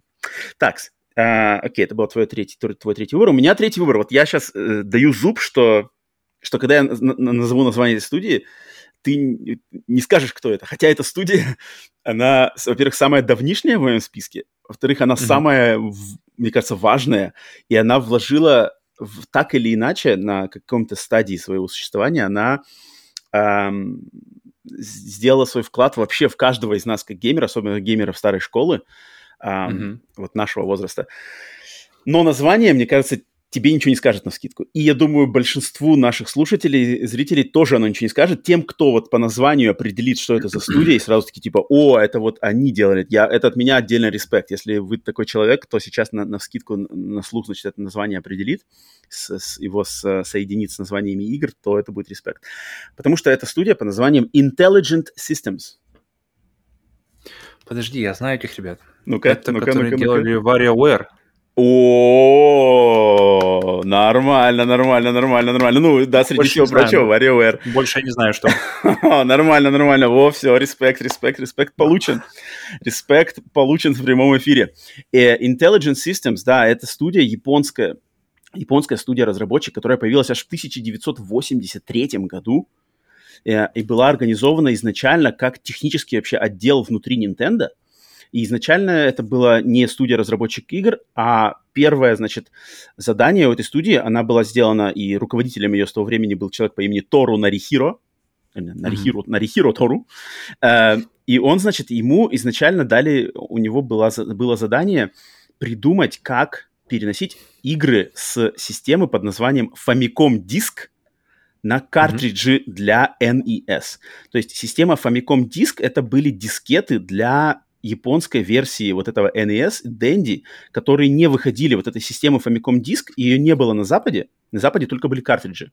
Но в Японии выходили некоторые игры на этих дискетах, которые как бы, был специальный дисковод для, для Famicom, и Nintendo за- захотели игры, которые выходили только на дискетах, придумать, как их перенести, значит, на картриджи, чтобы их можно было выпускать на Западе.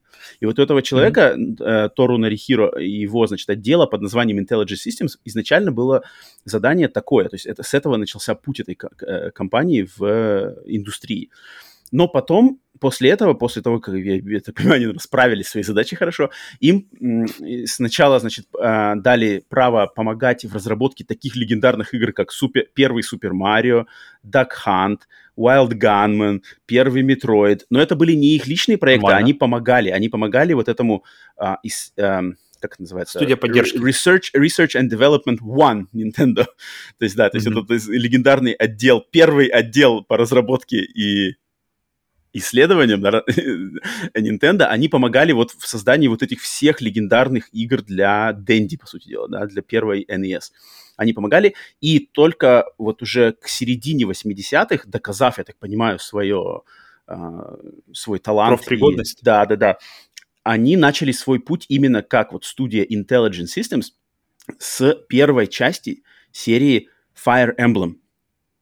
И на данный момент у этой серии, и, и, и, и с этого все началось, и на данный момент все продолжается отлично. И на данный момент из-под, из-под, из-под пера, так сказать, студии Intelligent Systems вышли все, практически все игры таких серий, как Fire Emblem, Paper Mario, WarioWare, Advance Wars, и также серия Pushmo, Stretchmo, и Crashmo. Ну, это, это уже более такие нишевые про- проекты для 3DS, но тем не менее, это, это отличные три, э, пазлы. Но вот, блин, Fire Emblem, Paper Mario, WarioWare и Advance Wars.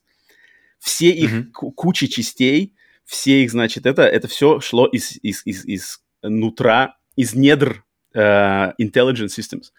И, блин, mm-hmm. эта студия, вот, вот просто на скидку вот эти из, из серии, блин, во-первых, какое разнообразие. То есть Fire Emblem, это понятно, это тактическая, стратегическая японская РПГ с персонажами, с тактическими вот этими шахматными боями. Advance Wars mm-hmm. это, в принципе, тоже похоже, но с такой более какой-то более менее РПГшной, более стратегической, но тем не менее и, и тем самым более какой-то как более приземленный, что ли, подходом к, к, к тому же самому. То есть, если Fire Emblem это все серьезно, там прокачки, персонажи, замороты какие-то, отношения, пунктики, циферки, значит, тактики, т.т. Fire Emblem все это отсекает, RPG-шную часть, и остается только именно войнушка. Войнушка, пошаговая тактическая войнушка, такая достаточно забавная, да? Advance Wars, Advance Wars, имею в виду. Но, вот, допустим, mm-hmm. эти две серии стратегические. Дальше мы берем серию Paper Mario. Paper Mario это вообще такой спинов спинов серии Марио, который сделан в эстетике типа наклеек бумажных, наклеек вы, вырез, каких-то вырезанных аппликаций Марио. И, и это RPG, и это еще и юмористическая игра с кучей тоже разных каких-то ответвлений, разных оригинальных эм, серий, не похожих друг, друг на друга. Достаточно специфическая вообще серия. И еще дальше идет WarioWare. Это вообще что-то, что вообще не, не, просто немыслимое. Да? Не, ан- аналогов WarioWare, мне кажется, вообще нету в индустрии серии игр, да, микро Ну, это самый прямо, мне кажется, самый большой прямо такой поток сознания, поток мыслей, да, который вообще да, да, я да. видел в играх. Вот. Вот WarioWare, все, кто знает, прекрасно понимают, о чем, о чем мы говорим. А те, кто не знает, WarioWare это, это какой-то вот сумасшедший сгусток какой-то креативной, блин, креативного напора, который просто за считанные доли секунды бомбардирует твои, значит, твое сознание, твои глаза, э, как игрока, каким-то набором микро-микро-микро игр, микроигровых элементов, с которым тебе просто надо в определенном ритме разобраться под отличную музыку, под отличный сумасшедший визуальный стиль, э, знаковая игра для mm-hmm. консолей Nintendo. И вот это все вышло, значит, из недр Intelligent Systems, поэтому Intelligent Systems я не мог никак ну, не мог не упомянуть, а, а, осознавая, как бы, что они делают, какие это серии. Причем они, они прекрасно существуют на данный момент. В 2021 году вышла очередная часть э, WarioWare для свеча. Э, сейчас они готовят к, в 22 или, может, в 23 готовят к выходу очередную часть Fire Emblem. Все эти серии, что Fire Emblem, что Paper Mario, что Advance Wars, все они прекрасно, значит, себя чувствуют. Э, Advance Wars готовится к возвращению в форме ремейка. Если ремейк хорошо примут, то, я думаю, не за горами и следующая какая-то полноценная часть. Fire Emblem одна из лучших тоже этих тактических серий, которая тоже вот несет как раз-таки флаг, значит, э, тактических японских RPG. И, блин, вот для меня, от меня респект, как бы огромный респект Intelligent Systems. И я надеюсь, что, мне кажется, вот это, это имя, это название, оно какое-то непримелькающееся. То есть, когда обычно упоминают игры mm-hmm. Fire Emblem, там, WarioWare... Максимально не запоминающиеся. Вот, вот именно Intelligent Systems, оно, во-первых, да, не запоминающееся, во-вторых, как-то его, им, им вот не раскидываются так, там, те же какие-нибудь блогеры, те же какие-нибудь э, журналисты. Вот я бы не сказал бы, чтобы названием Intelligent Systems прямо так все а, раскидываются, его цитируют, его упоминают, э, фокусируют на внимание, а надо знать, потому что это на самом деле во-первых, старо, старо, старперы, старожилы, да, э, легендарная студия с отличными сериями, которые они продолжают делать. Чувствую себя прекрасно и, блин, и, и, э, японский, э, ну, а, большой вклад в современный японский геймдев. В частности, конечно, это все связано с Nintendo, да, тут, тут, тут да, они как бы, они не, они не принадлежат вроде Nintendo, хотя не знаю, может, и принадлежат Nintendo, а, но они, значит, а, да, с Nintendo, конечно, сотрудничают. Поэтому я должен отдать был должное Intelligent Systems. И надеюсь, вот все, кто с ними не Сейчас не у них что знаком- впереди? Что-то что заряжено? Fire Emblem, следующий Fire Emblem них готовится на 20... Не знаю, на этот год или на Мгм. 23-й, но пока он не анонсирован, но они над ним работают. Так что вот. Ну, ребята, конечно, разнообразные. Это Ну, вообще капец. Мгм. И сколько, сколько, в каждой из их серий, сколько игр там насчитывает эта серия, это просто капец. Там, там за десятки игр. Это какой-то у них тоже именно А сколько человек работает? То Сколько есть у них там, сколько там сколько у них штат? цехов у них пашет? Блин, вот я так на скидку... Я могу, конечно, сейчас проверить. Потому, потому что, чтобы, чтобы бомбить такие такие огромные игры, потому что Fire Emblem, это, мне кажется, одна Fire Emblem, м, нужно на нее столько людей, что охренеешь. А- Так, а сейчас проверим, если даже интересно, это прямо- штат. М, Написано на 2021 год 178 человек. Ну, немного. Окей. Ну, ну, это и немало. И немного, и немало. Так что, в принципе, в принципе, нормально. Но у них игры как бы не, не, не особо графические. По, гра- по графике у них вот у них нету там, не надо им, значит, э, бомбить высококачественные текстуры, там, модельки и все такое. У них все достаточно обычно спрайтовое, обычно все такое. а, ну, как Nintendo. Nintendo не, не ставит никогда ставку на графику. Поэтому тут я, в принципе, понимаю, почему, может быть, Мгм. не требуется много так, народа. Ну ладно, ладно. Просто я недавно что узнал, вот. что Play, Play, Day, Play Dead, Play Dead 50 человек. То есть я такой, опа, это же вообще, не- это же вообще минимум. А, поэтому 170, в принципе, я достаточно скромное количество, то есть достаточно manageable, то есть можно, можно, и- можно и знать всех в лицо, вот так вот можно сказать. Нет, ну если брать Insomniac, да, Insomniac же там, вот Insomniac, которые самые там сумасшедшие создатели, вообще не спящие, да, у них всего, что-то сейчас я Мгм. даже скажу, у них что-то там тоже 200... А, вот, нет, вот, э, да, уже обновилось, кстати, на 2021 год, у Insomniac 400 с лишним. Вот, да. Ну, это Это получается, больше похоже на то, на то, чтобы они бомбили прям. ну, ну, в два больше, раза, да, в два раза раза, да. больше. Ну, э, Ладно. я вижу логическую цепочку. Так, давай, все, Окей. тебе слово. Двигаемся дальше. В общем, э, начну с того, что ты, как раз мы вот э, начали историю про имена, про, про какие-то, то есть имена, которые становятся уже такими вещами нарицательными, как э, бренды. Я подумал, вот ты, ты говоришь, что когда тебя спрашивают, какой твой любимый режиссер, и, и хочется сказать Кэмерон, но Мгм. ты, но ты думаешь, как бы стоит так или не говорить. И вообще, по идее, блин, Кэмерон не, не просто так настолько как бы узнаваемое имя, не просто так режиссер, который, который, который- становится именем нарицательным, и поэтому я не считаю как бы ни- ничего ни- как бы, чем-то плохим, чтобы сказать, как бы, что твой режиссер Кэмерон, потому что, блин, уж, уж кто-кто, а он точно заслужил то право, как бы, знаешь, чтобы его знали все, чтобы он э, был настолько узнаваем.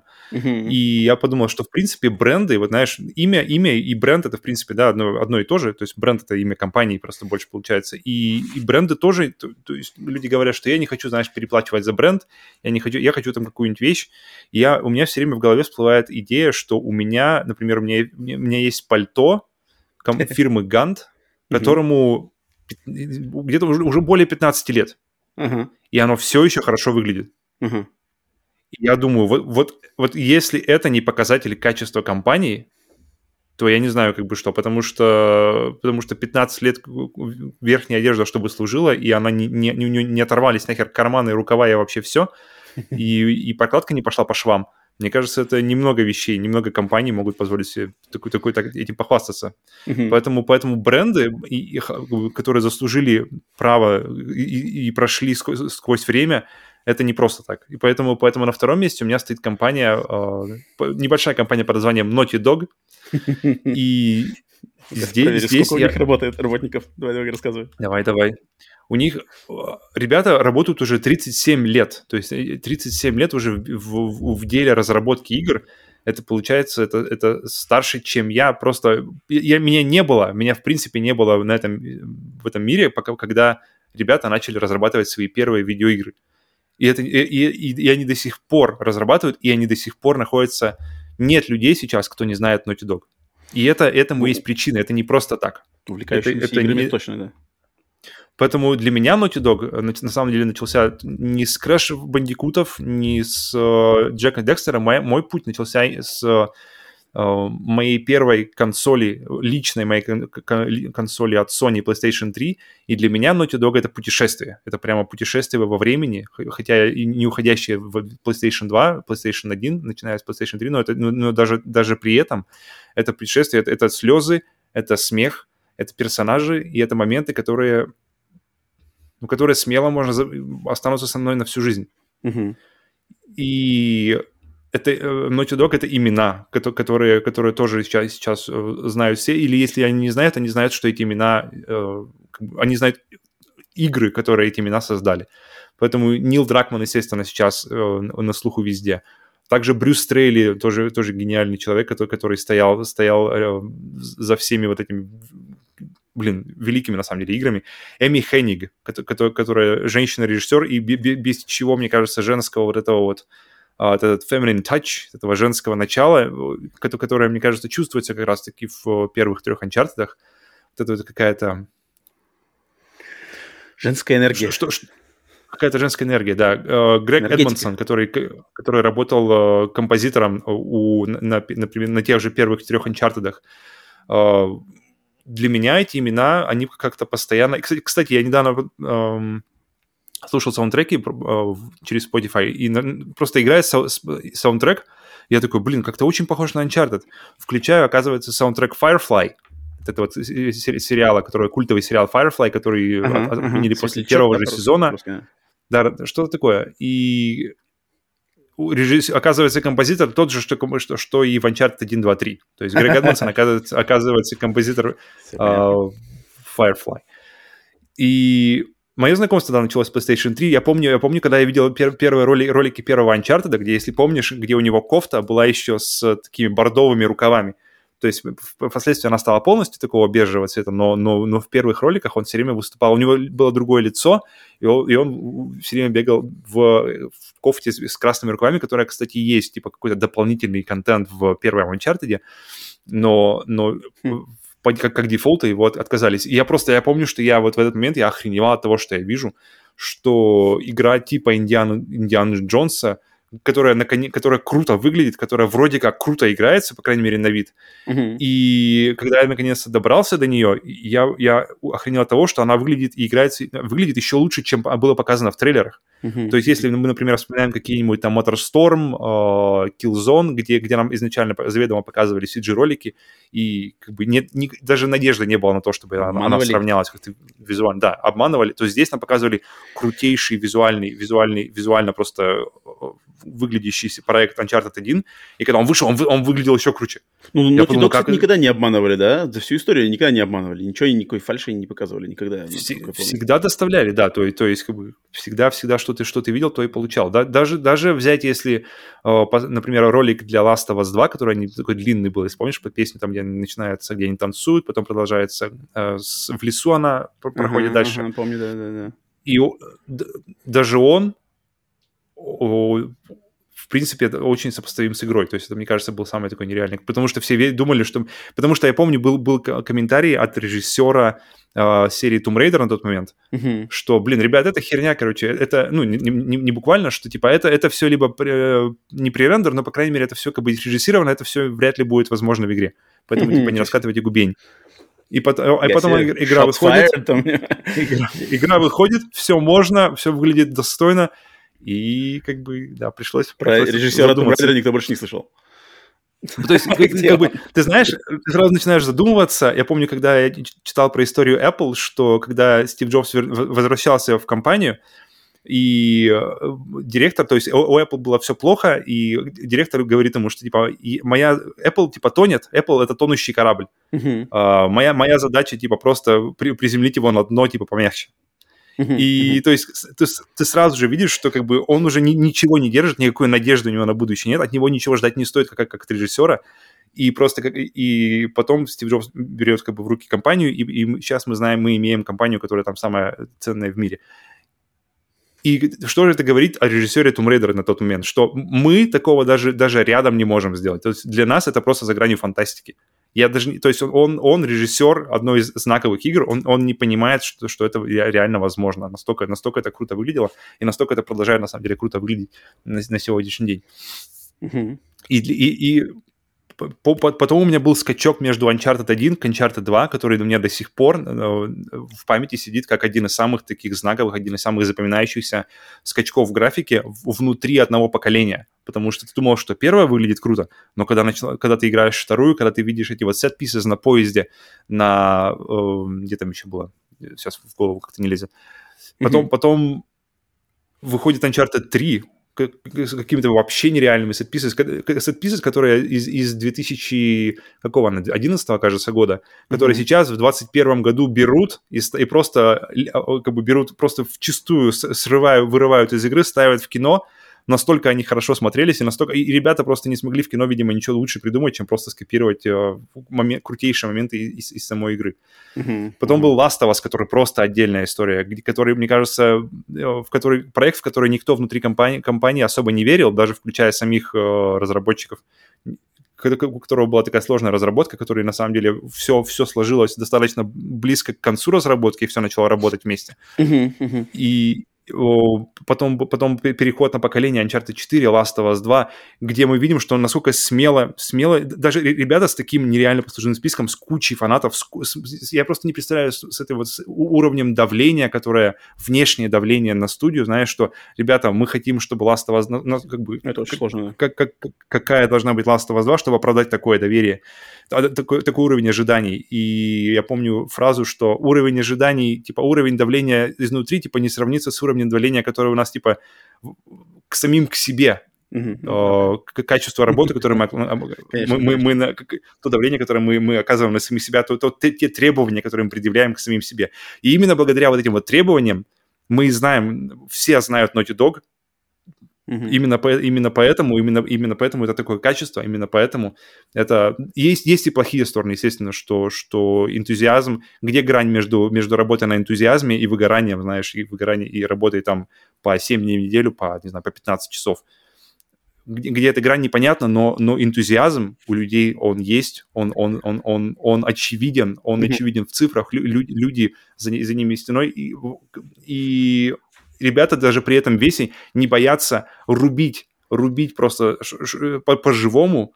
И Last of Us 2 показал, что, что ребята... Для меня лично это показалось, что э, ребята все еще, все еще still got it, все еще на коне, и, и, и будущее, мне кажется, у них очень-очень на данный момент э, хм. яркое. Я вот единственное, тут как бы я полностью согласен, что ты говоришь про э, Naughty Dog, но я только вот первый момент, который, э, вот возвращаясь там к проблеме Кэмерона и все такое, я просто опять mm-hmm. подумал, что, блин, вот, как ты говорил про Кэмерона, да, и что заслуженно. Я полностью согласен, что заслуженно, что вся, вся похвала Naughty Dog заслужена. Они одни из лучших. Кэмерон заслуженный. Опять же, вот я упоминал в начале выпуска Эминема, как музыкант, да, самый, блин, самый один из продаваемых музыкантов, блин, последнего там десятилетия. Э, это mm-hmm. как бы хры-махры, все заслужено, вообще ничего не говорит там то-то. Э, я только вот, вот меня почему, почему я, мне сложно говорить в ответ, ответом на такие вопросы, там, Naughty Dog, брать Эминема, когда меня спрашивают любимого там музыканта. Mm-hmm. Я, потому что вот в английском языке, я не знаю, наверное, в русском есть ли такое, как бы, наверное, есть тоже какой-то аналог, может, сейчас мне его подскажешь.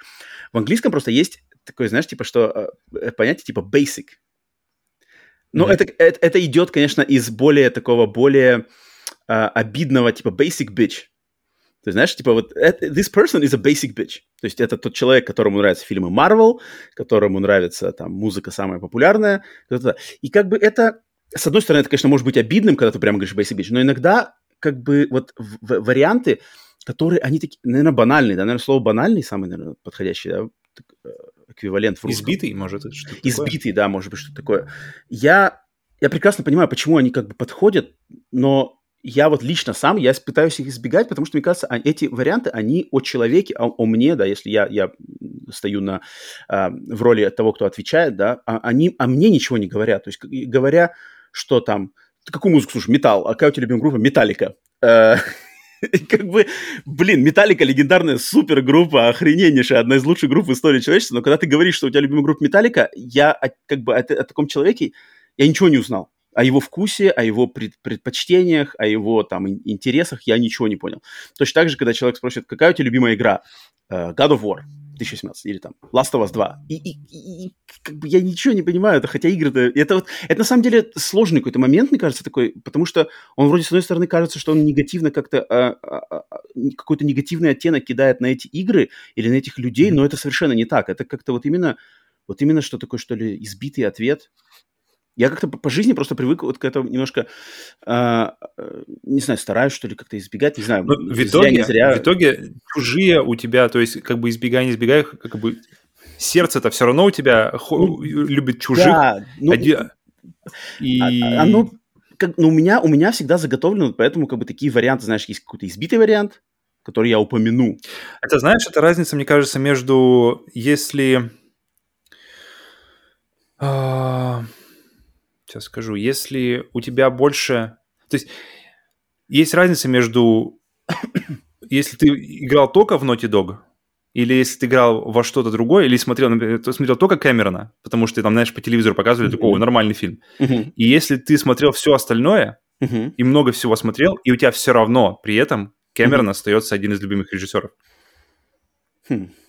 То есть даже ну, когда ну, ты сравнил вот, со, вот со всем остальным... в нюансах, то есть вот как бы в нюансах, то есть вот надо немножечко больше копнуть и узнать, как бы, где, что за подноготное стоит за этим. Поэтому вот я... Сложный, для меня это сложный, на самом деле, момент. Именно даже в каких-то отношениях с людьми вот это вот такое, как бы, знаешь...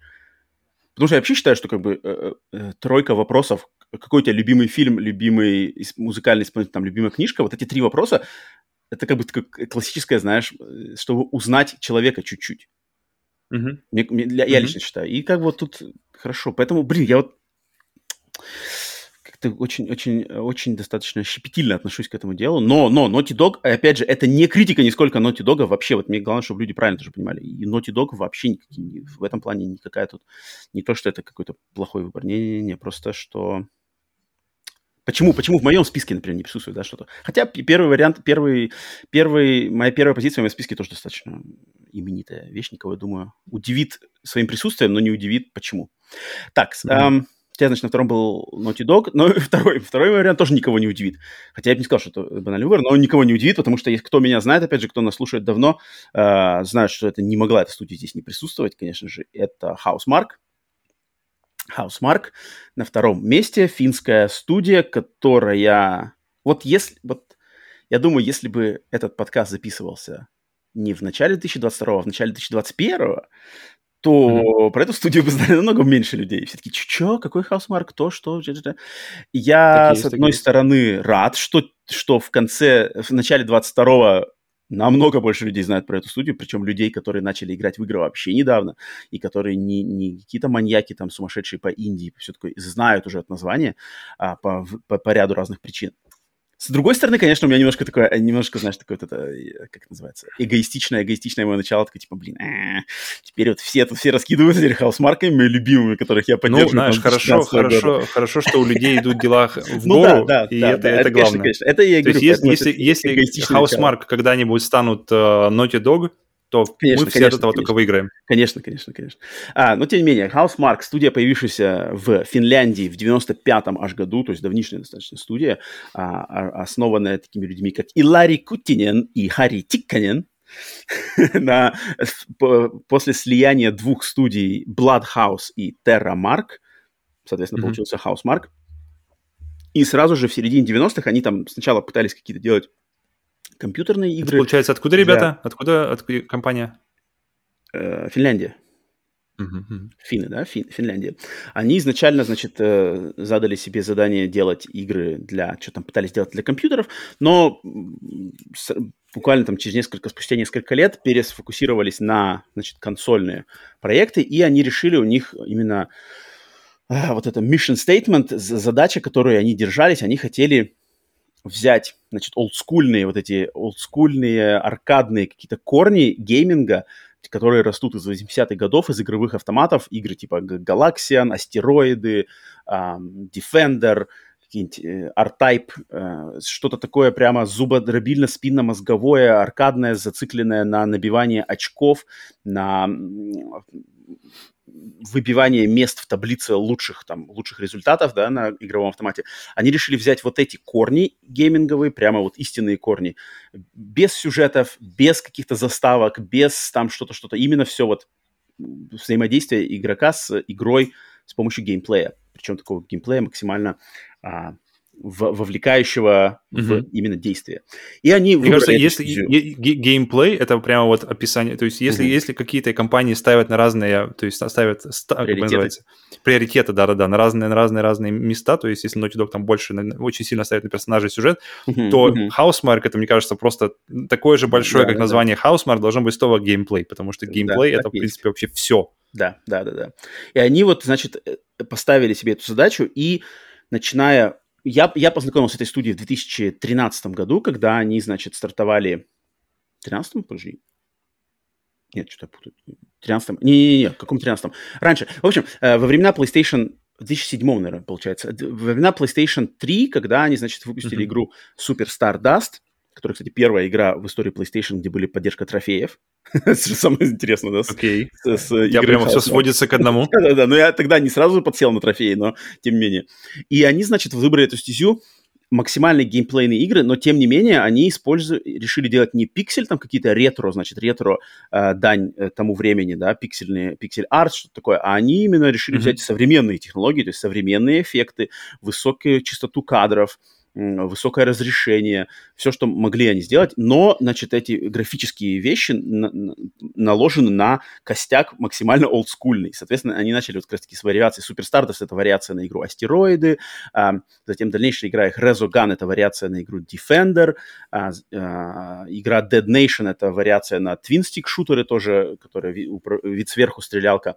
И все mm-hmm. это, значит, они вот и они как выбрали этот путь, и они были верны всегда этому своему пути. Я всегда, когда я с ними познакомился, что эти игры, я такой чувствую, вау, нифига себе, какие-то финны, маленькие финны делают максимально зубодробильные, такие отзывчивые э, игры, которые идеально совпадают с моей, с моей любовью вот к ретро-геймингу, с которого я начинал, со всех этих Пэкманов, со всех этих Дэнди. И тут как-то люди, я вижу, что они это любят, и они это делают на современных э, мощностях, но mm-hmm. нисколько не предавая истинные корни. Я такой прямо, вау, надо, этих ребят надо поддерживать. Давай, Super Stardust, отлично. Dead Nation, супер. Resogun, mm-hmm. вообще охренеть. Дальше, Alien Nation, um, Nex Machina, Matterfall.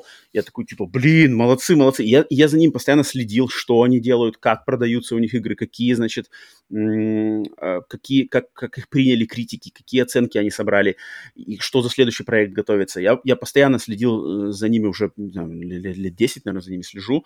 И вот когда у них дошло до 2021 года, их самая новая игра Returnal, и как я уже рассказывал на одном из ранних выпусков нашего подкаста, а, как я переживал за судьбу этой студии, потому что у них были сложные моменты, так их предыдущие игры, значит, продались не так хорошо, у них был момент, что они могли вообще э, значит, прекратить свое существование, у них был, они вложились в один проект, который они хотели вот как раз-таки пойти на поводу трендов и сделать какой-то Battle Royale шутера третьего лица.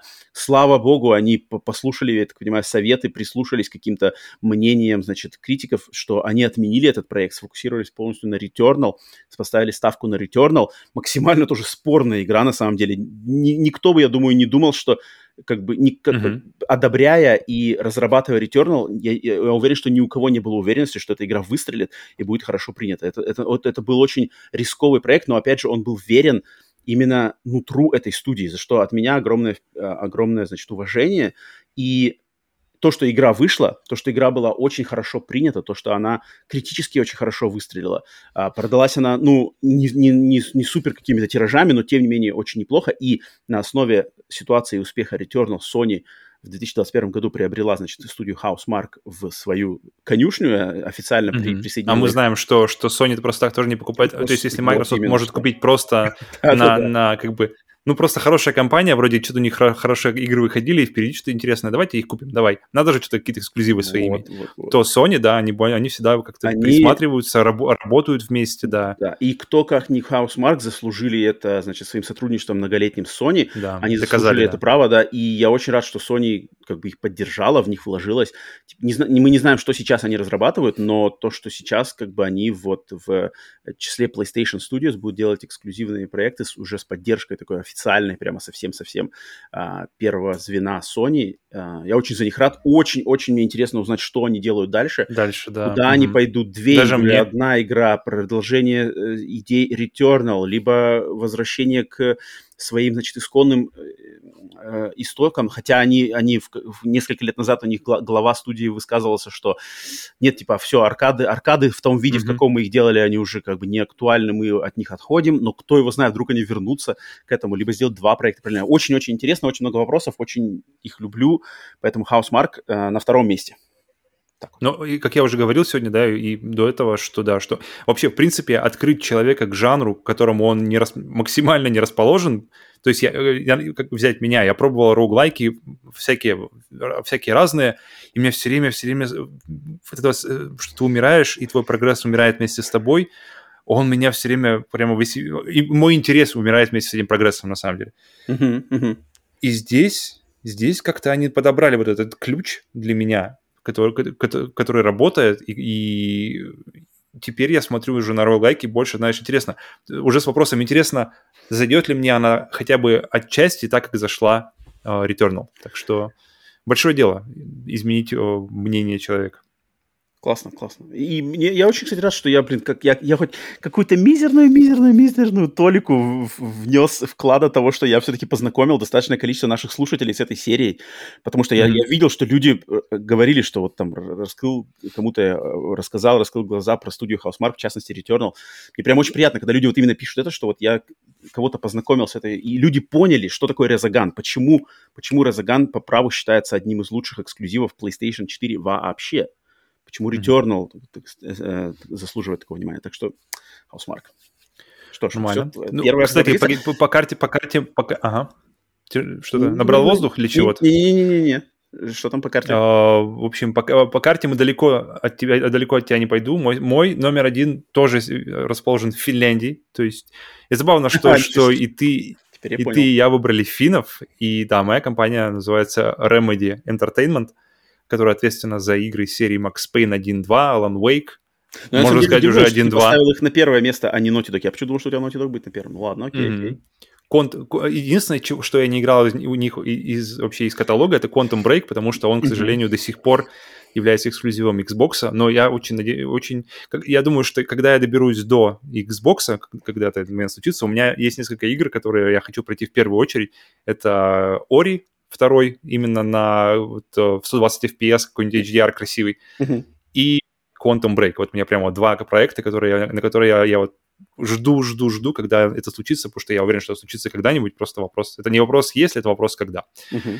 И почему вообще Remedy, да? То есть, когда, например, если ты смотришь на украинских, э, белорусских, польских разработчиков, ты обычно видишь, что вы с ними не просто близки, а практически идентичны. То есть ты смотришь на Ведьмака, ты понимаешь, что это ребята сделали, э, ну, это, можно, можно сказать, что это наши ребята сделали. То есть это ребята нашего какого-то духа. Ты, ты, потому что это, это резонирует, ты понимаешь, что это, это та же волна, что когда ты смотришь на метро, когда ты смотришь на эти деревушки затопленные, когда ты смотришь на, эм, на детские, как, детские лагеря летние, а, нет, ага, э, которые, которые тоже узнаваемые, и ты понимаешь, что, блин, вот ну, нужно, нужно прожить здесь, чтобы, знаешь, нужно, чтобы, чтобы ты понимал. Когда см- смотришь э, сталкера тоже какие-то э, скриншоты или видео, тоже понимаешь, что да, ребята, ребята в курсе вообще, что, что, как это должно выглядеть. И, но тут ситуация немножко иная. То есть э, ты тут нет идентификации, знаешь, с ними, как вот прямо вот вот вот прямо одна душа фактически но при этом, вот как раз-таки мы с тобой об этом говорили однажды, что какой-то дух у Remedy есть, и вот мне кажется, вот это есть определенная близость по духу у, у, у нас э, с ними. Вот именно как-то с, с финским менталитетом и с финскими каким-то мировоззрением. И через игры я, я, я хотя такое ощущение, что события, ощущаю... Хотя события всех игр происходят в Америке, да? Вот. Да-да-да, всех, всех, всех именно что. Что-то бы сделали, но, блин, но... да, в Финляндии. Какой-то, какой-то дух, вот по настроению, по духу я чувствую какую-то близость вот с этой компанией. И, и есть такая вообще мысль, что русские вот в целом, да, это угрюмые, неулыбчивые, в целом, так, знаешь, в целом нация, которая любит, блядь, страдать сидеть там, знаешь, на меланхолии, грустить. Есть такое. Э, и есть такая, и как бы в этом правда есть. И когда я играю в игры от Remedy, я вот ловлю какой-то схожий в этом плане вайб. Что все их игры либо какие-то, либо это чистый нуар, как Макс Пейн, да, либо просто какая-то такого вот минорные. тяжелого настроя. Минорные, минорные хорошее слово, да. Алан Уэйк, у него, у него плохие события в жизни, и оно, и оно, и оно все передается. А, Quantum Break не могу пока за него говорить. Control тоже. Ты, ты приходишь, там сестра потеряла брата, и, и то есть настроение, они все какое-то похожее, оно все какое-то минорное, хорошее. Я, я хотел тяжелое, но тяжелое это такое ощущение, что ты не можешь к нему возвращаться. Знаешь, тяжелое uh-huh, это какой-нибудь uh-huh, uh-huh. Реквием, реквием по мечте тяжелый, uh-huh, который uh-huh, я смотрел uh-huh. в детстве и больше не пересматривал, и не хочу его пересматривать. Uh-huh. Но здесь они не давящие, здесь они, напротив, знаешь, они, они минорные, но они заряжают тебя на то, чтобы вот взять в себя в руки и, и разобраться со всем этим дерьмом. Uh-huh, uh-huh. И что все серии Alan Wake, все, а, а, и то, что мы видели в в трейлере сиквела Alan Wake, оно как-то, оно продолжает эту тему максимально. Uh-huh. То есть, при, причем, еще, причем еще и уходя в жанр survival horror, что очень-очень к месту здесь. И, хм. а если к этому еще добавить их братство с группой Pulse of the Fall, которая, в принципе, одна из моих из любимых групп, и один из любимых... Take control. Она не так просто. Не так, да? Чем-то путаешь. Ну один из моих вообще любимых, одно из моих любимых воспоминаний вообще из гейминга вообще в принципе, это когда я закончил а, Max Payne 2, где-то это было, наверное, в час ночи, играл его на компьютере, и я помню, что я просто и заиграла вот эта музыка после на титрах, я просто Late goodbye, закрыл глаза, да-да-да, закрыл глаза и откинулся назад, просто кайфовал полностью всю песню, пере, пере, как бы я переварила события игры и под эту музыку, которая, которая очень сильно как бы, максимально как бы, подходит по вайбу, в принципе, и по настройке к игре. Mm-hmm. И вот это вот, вот это мое какое-то подпевал внутреннее раз, родство с финами. Да, я, я, всегда, я всегда подпеваю. Нет, нет, тогда я не подпевал, тогда я не мог, да, не, не знал, что там. Goodbye. driving. In the night. Макс Пейн. Какая игра. И, так, и было, так и было. Второй, кстати, раз похожий был. Это когда закончился «Принц Персии» первый. И там есть, э, который не, не первый первый, а который «Пески времени» первый. И там, тоже в конце... Арабское что-то и там, и, и, и очень похожая история была, что я тоже поздно закончил, так, знаешь, тоже переварил. И и потому что там же тоже... Классика. Ага. Короче, э, ну, всего таких, таких, таких воспоминаний было всего два. Это вот, вот когда, подожди, Time, вопрос, когда в, послед... когда в последний раз ты так откидывался в 3 часа ночи, закончив игру? Я не помню. Давно тебе уже не было такого? О, очень давно. Индустрия просела. Надо срочно, надо срочно Тут не индустрия, надо скорее индустрия музыки, музыка, чтобы на титрах ставить. Ага. Оставьте, кстати, в комментариях, мне интересно, были ли у вас моменты, вот это, когда вы что у меня всего в жизни их два. Ночи на, когда, на когда, да, вы, вы допоздна решили просто, сегодня я хочу добить игру, я, я как бы лягу поздно, окей, но я добью игру, mm-hmm. и музыка или что-то еще. Просто Last of Us 2 просто... у всех, всех многие скажут. Mm. Там располагает, мне кажется, к этому. Хороший, хороший, да, хороший вариант, если есть.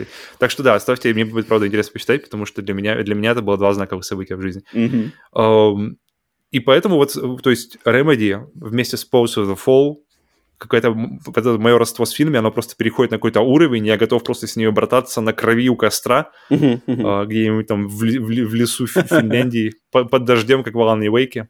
а тебе, слушай, а тебе интересно, наверное. что они вот... Мне, почему-то, слушай, тебя, мне кажется, тебе должно же быть интересно, что там Crossfire X будет. Минимум интересно. Но я, а видишь, почему? я пока еще ничего не видел. Ведь, ведь, ведь Я видел это... компания разрабатывается, Remedy, это получается какой-то первый неминорный проект максимальный просто. первый, даже... первый нетипичный для Remedy ну, проект. Ну, вообще, получается. то есть экшен от первого лица, блин, про вояк, чистый Call of Duty с экшеном mm-hmm. сумасшедшим каким-то. Мне кажется, ну, мне это интригует очень сильно. То есть, как Та, это там, нет, там, там я там я дождусь, дождусь того, чтобы посмотреть. Скоро уже, пока скоро? у меня очень, очень скромные пока ожидания. Но... От скромных mm-hmm. ожиданий обычно самое скромное ожидание, со скромных ожиданиях обычно получаешь самые лучшие ощущения, когда заходишь в игру без ожиданий. Entertainment на первом месте, Павел, любимая студия. Ну, окей, окей, окей, окей. Так, и у меня, значит, еще осталась одна, одна э, вещь, которая, одна студия, которая, кстати, я когда тоже так собрался, вот у меня, говорю, первый возник вариант в голове Square. Square я от, отсек по причинам, которые я уже, значит, огласил. Но потом я такой mm-hmm. подумал, но есть же, блин, есть же студия одна, которая, ну, я не могу, потому что эта студия со мной всю мою жизнь, на самом деле. Mm-hmm. Она меня радовала в 90-х, она меня продолжала радовать. Ну, с, с небольшими паузами, у них были там проблемы в 2000-х. Но, тем не менее, она, и она продолжает меня радовать. И я жду следующего mm-hmm. проекта этой студии так же, как с, с таким же лелеянием, как я всегда, в принципе, с этим именем э, ассоциировал. А, и это студия id Software. Окей. Id Software, американская легендарная студия. Блин, ну, леген... Вот мне кажется, легендарнее тут сложнее именно студию разработчика, не переросшую в какой-то огромный там паблишер, а именно студию разработчика. Я уж не знаю, кого, кого можно придумать легендарнее среди западных разработчиков, чем id Software. А, отцы Дума, отцы mm-hmm. Quake, отцы а, вообще жанра, блин, жанра шутеров от первого лица нахрен. А, студия организов... А, основанная в 91 году в в Америке, естественно, и, и ее, она сейчас находится в штате Техас, располагается, хотя организована была в штате Луизиана, это не суть важно, а, но им, имена людей, которые основали студию id Software, это Эйдриан Кармак, Джон Кармак, Джон Ромеро и Том Холл. просто легендарнейшие просто имена индустрии, это просто капец. А сейчас, конечно же, эти все люди уже там в данный момент в id не, э, не, не никак не, не а, присутствует в самой этой студии, но они ее, значит, породили. И, блин, id, я не знаю, id, вот я как в, значит, даже до, до Wolfenstein 3D, до Wolfa 3D, Uh, я не знаю, сколько людей вот нашего возраста, кто впервые познакомился вообще с компьютерными играми на каких-нибудь компьютерах, там, MS-DOS 386 в начале 90-х в постсоветской России, потому что я, оказывается, впервые познакомился с играми id даже до Wolfenstein 3D. Я познакомился с их играми на примере игры Dave, Dave, Dangerous Dave in the Haunted Mansion, которая mm-hmm. в MS-DOS, в, точнее, даже не в MS-DOS, как в MS-DOS, в Norton Commander была писалась просто как The Dave, thedave.exe. Yeah, классная, mm-hmm. классная игрушка. И вторая такая же игра, это Commander Keen, серия тоже э, двухмерных платформеров, и как и Дейв, э, того времени тоже там ckin.exe просто как бы, ты, ты знал, ты знал, что это, я не знал, конечно, это id Software, ни, ни в коем случае, mm-hmm. но, но эти игры у меня, типа, блин, если поиграть, то либо в Дейва, либо в Кина нормально вообще будет. это, это не прогадаешь, если вы, выдастся шанс поиграть в эти две игрушки. А, mm-hmm. И, конечно же, потом я уже познакомился с wolf3d.exe, естественно. Дальше это Нашел его дальше на, на диске. Doom 1, Doom 2, это уже через несколько лет. Э, конечно же, Wolf 3D, Wolfenstein 3D появился в 92 году, блин, по сути дела, id родили жанр шутеров от первого лица вот с выходом Wolfenstein 3D в 92 году. А потом они этот, они этот жанр эволюционировали в Думе, а затем они революционировали этот жанр, блин, в Квейке, точно так же, капец просто, они, mm-hmm. они реально, это, это просто какие-то мастодонты. И они все время со всеми своими играми Uh, ну, может быть, откидывают эти только начальные их платформеры, вот это Commander King Dangerous Days, но начиная с, с Wolf 3D, продолжая дальше, а у них все время вот этот фирменный стиль, посыл id, он всегда есть. Он такой вот какой-то металл, какой-то такой жесткий, э, без такой, опять же, беспринципный, что типа вот мы мужики, такая прям очень такая какая-то... Ну, муж, мужская такая команда, что типа под, вот вижу, что они волосатые, бородатые, врубают в офисе металл и просто куют, блин, куют мастодонтов там, Doom, затем ну, дальше Quake, из этих же наковален там как бы выходят такие прямо э, вот эти, блин, глыбы, глыбы игровой индустрии, которые на все пристальный, значит, пристальный взгляд, пристальная, там, не знаю, критика, и к ним не придерешься. И всех пытаются там что-то отколоть от них, но нет, блин, стоит вот нахрен имя Quake. И оно, игр не выходило уже сколько лет, а имя Quake оно стоит. Doom там со своими перипетиями, э, вариациями, какой, каким был там Doom 3, сколько его ждали, затем там та-та-та. Тем не менее, вот выходит слово Doom, и все сразу такие, бля, новый Doom. Капец, как mm-hmm. Wolfenstein тоже. И, и самое классное, что круто. они не просто ждут, но они получают. То есть выходит вот. новый Doom, и ты да, получаешь да, новый Doom. Да, да, да, ты получаешь новый Doom, и э, Doom, блин, этот бренд от той же компании, э, другие люди, естественно, там работают, но э, компания та же самая, и из-под их, вот опять же, из их сталелитейного цеха выходит Doom, там тот же Doom 2016, Doom Eternal, и точно так же освежает, а, если не не сказать больше революционирует, да, опять жанр шутеров первого лица, такой уставший к тому моменту, просто врывается, блин, Doom и показывает, что во, как надо делать. И от кого эта игра? Естественно, от id Software. От кого это еще может быть, да? Это mm-hmm. очень круто, блин, от меня. Я как бы, вот, я резонирую с этой, с этой серией, я резонирую максимально вот именно на своем каком-то личном ощущении, что мне, мне нравится как бы такая подача, я люблю а, тяжелую музыку, вот эти все такие как бы такие какие-то штуки, они, они мне близки, и вот это, блин, вояка Думга идет в ад, валить там сатану, кибердемона, это как бы я, я как-то смакую от этого, и люди, и люди этому верны, и люди там не прогибаются под какие-то свои под какие-то, не знаю, другие веяния, там что-то такое, они, наоборот, как-то возвращаются, блин, в 2016 году Doom вернули нам э, к максимально олдскульному зубодробильному экшену, карточки, зеленый ключ для зеленой двери, вот это все как бы минимум чего-то. Это, это я не знаю, от меня это, опять же, я очень-очень-очень уважаю и просто понимаю, что над чем сейчас работают и да, они только что а, в, ну, сейчас уже два года почти выпустили Doom Eternal, Слухи mm-hmm. вроде, что они начинают работать над новой версией Quake.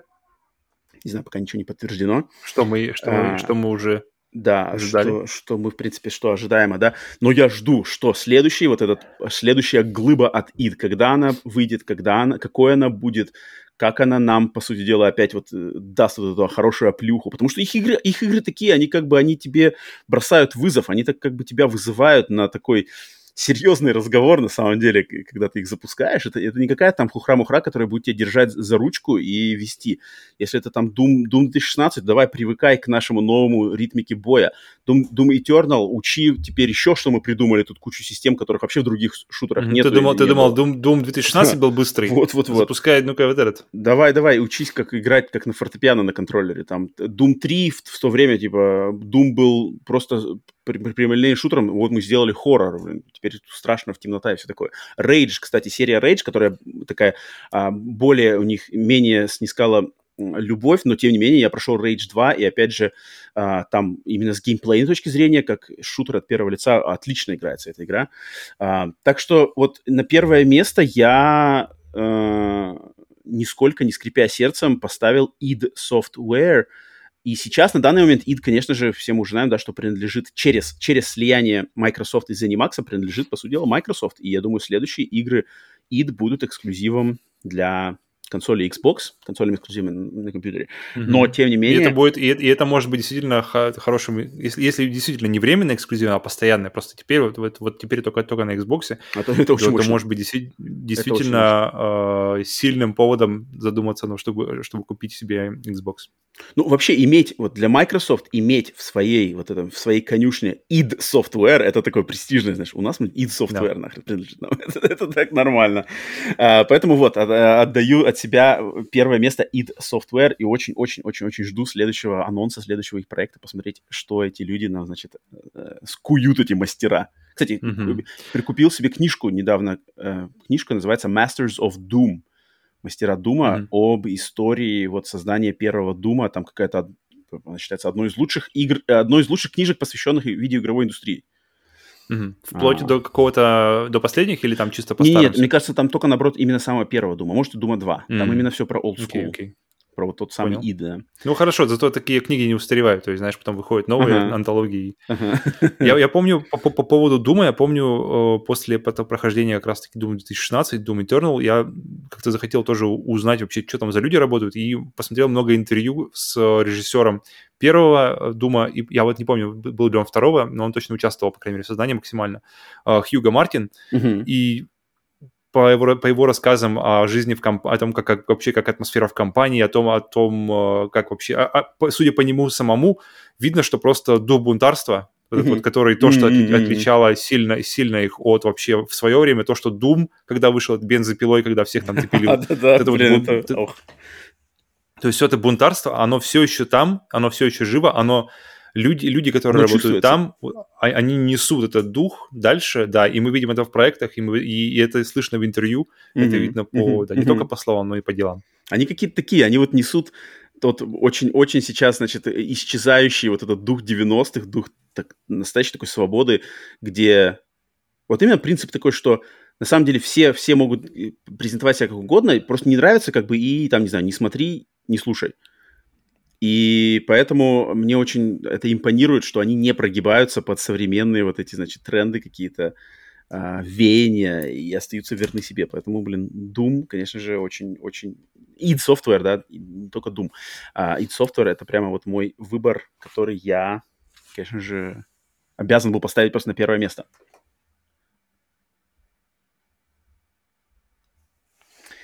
Так. Прием, прием. Угу. Что-то так, все порвалось. Э, что-то порвалось. Я, я там записал. Э, тут, ну, тебе придется кусочек небольшой вырезать здесь. Поставь себе метку. Угу. Там я, я, я присматривался. Да. А, сейчас я, короче, там договорил про Doom. Да-да-да. Дальше. Так.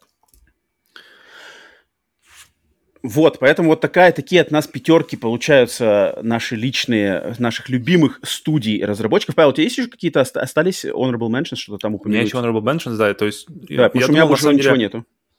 нету. Да, я, я задумался над, над компаниями типа Nintendo, но, но я их знаю очень мало и очень ограниченно, поэтому смысла мне говорить за них нет. Uh-huh. Konami я думал, потому что Castlevania у меня почему-то постоянно всплывает в списке каких-то моих любимых игр, uh-huh, uh-huh. но тоже, тоже слишком такие большие, непонятные. Вот, и... я по тем же причинам тоже um, отсек их. Valve история та же, что теперь это больше магазин, чем, чем компания-разработчик. Mm-hmm. Хотя игры Half-Life 1, 2 и их и, и лучшая на данный момент игра для VR, самая, которая, которая, мне кажется, по которой можно знакомиться действительно, что такое настоящий полноценный mm-hmm. VR Half-Life Alex, mm-hmm. тоже за ними стоит. Но из тех, что я, что я действительно хотел поставить, я хотел поставить, думал поставить Play Dead, mm-hmm. А, единственное, что у них всего лишь было две игры, то есть mm-hmm. у них, инди, как называется, Непроверенная временем еще, да, компания такая. Не, не, да, не поэтому хотелось бы увидеть третью игру, которую я максимально сильно жду, но я очень, очень... Сначала нужно дождаться, поэтому, да, как-то очень немного. И Arcane. Mm-hmm. я не стал, а, разработчики Dishonored, разработчики, ну, в первую очередь для меня Dishonored, я не стал их поставить, потому что у меня с ними какой-то, как, а, Плюс отношения то да, то нет. Uh-huh, да, потому uh-huh. что э, все началось э, Dark Messiah Might and Magic, где я, в принципе, узнал их общий стиль по созданию игр. Потом все снова вернуло Dishonored 1.2, которые до сих пор являются моими любимыми играми для PlayStation 3, PlayStation 4. Uh-huh. Но потом случилась Prey, которую я абсолютно никак не понял, и uh-huh. до сих пор не могу понять, почему я даже не понял. И uh-huh. Deathloop, который в принципе, мне не очень интересен из-за того, что, наверное, он такой весь более как бы сжатый в контексте геймплея, то есть он более такой быстрый, не то, что я привык от них видеть. Mm-hmm. Но я очень жду Redfall, очень mm-hmm. жду посмотреть, как это будет, наконец, когда нам наконец-то покажут хотя бы геймплей. И да. То есть она у меня, они у меня все равно стоят в очень-очень приятном таком очень уголке сердца теплом, но, но как-то с ними то да, то нет, непонятно. Нормально, нормально. Так, ну и что ж, осталось только сказать всем э, слушателям, зрителям, кто послушал наши, значит, наши подборки сейчас. Естественно, оставьте комментарии, поделитесь своими любимыми, опять же, разработчиками, что вам там нравится, э, где вы согласны с нами, где не согласны. А, может быть, мы кого-то тут не упомянули, но вот э, тоже попытайтесь прямо уж какими-то не раскидываться огромными там канами, капком. Это такие вот аморфные вещи, которые сложно очень приструнить каким-то отдельным сериям, проектам. Мы все-таки старались mm-hmm. себя немножко сдерживать, да, в каких-то определенных рамках. Мне кажется, получилось э, клевой и, э, и интересной по крайней мере, за наши, наши подборки я, я горой готов, готов отстаивать, что мы сегодня подобрали клевых разработчиков. Так что так, все, значит, а, этот выпуск сплитскрин бонуса подходит к концу. Если где бы вы нас не слушали на аудиосервисах или на канале на YouTube, как-нибудь обозначьтесь, оставьте комментарий, поставьте лайк, подпишитесь на наш подкаст. А, можете там задать какой-то нам вопрос, мы ответим на него тогда в обратной связи на наших новостных подкастах Сплитскрин. И, естественно, если вам интересно, подпишитесь на наши социальные сети, телеграммы, инстаграмы, везде все ссылки, везде находятся в описании этого выпуска, либо в описании подкаста, где бы нас не слушали. Так что, Павел, спасибо тебе за твое время. Роман. За подборку Pleasure. интересную. И всем остальным спасибо также за внимание. До скорых встреч на подкастах Сплитскрин. Естественно, играйте в игры, а не в консоли, и уделяйте внимание своим любимым разработчикам. Не забывайте про них и про поддержку. Покеда!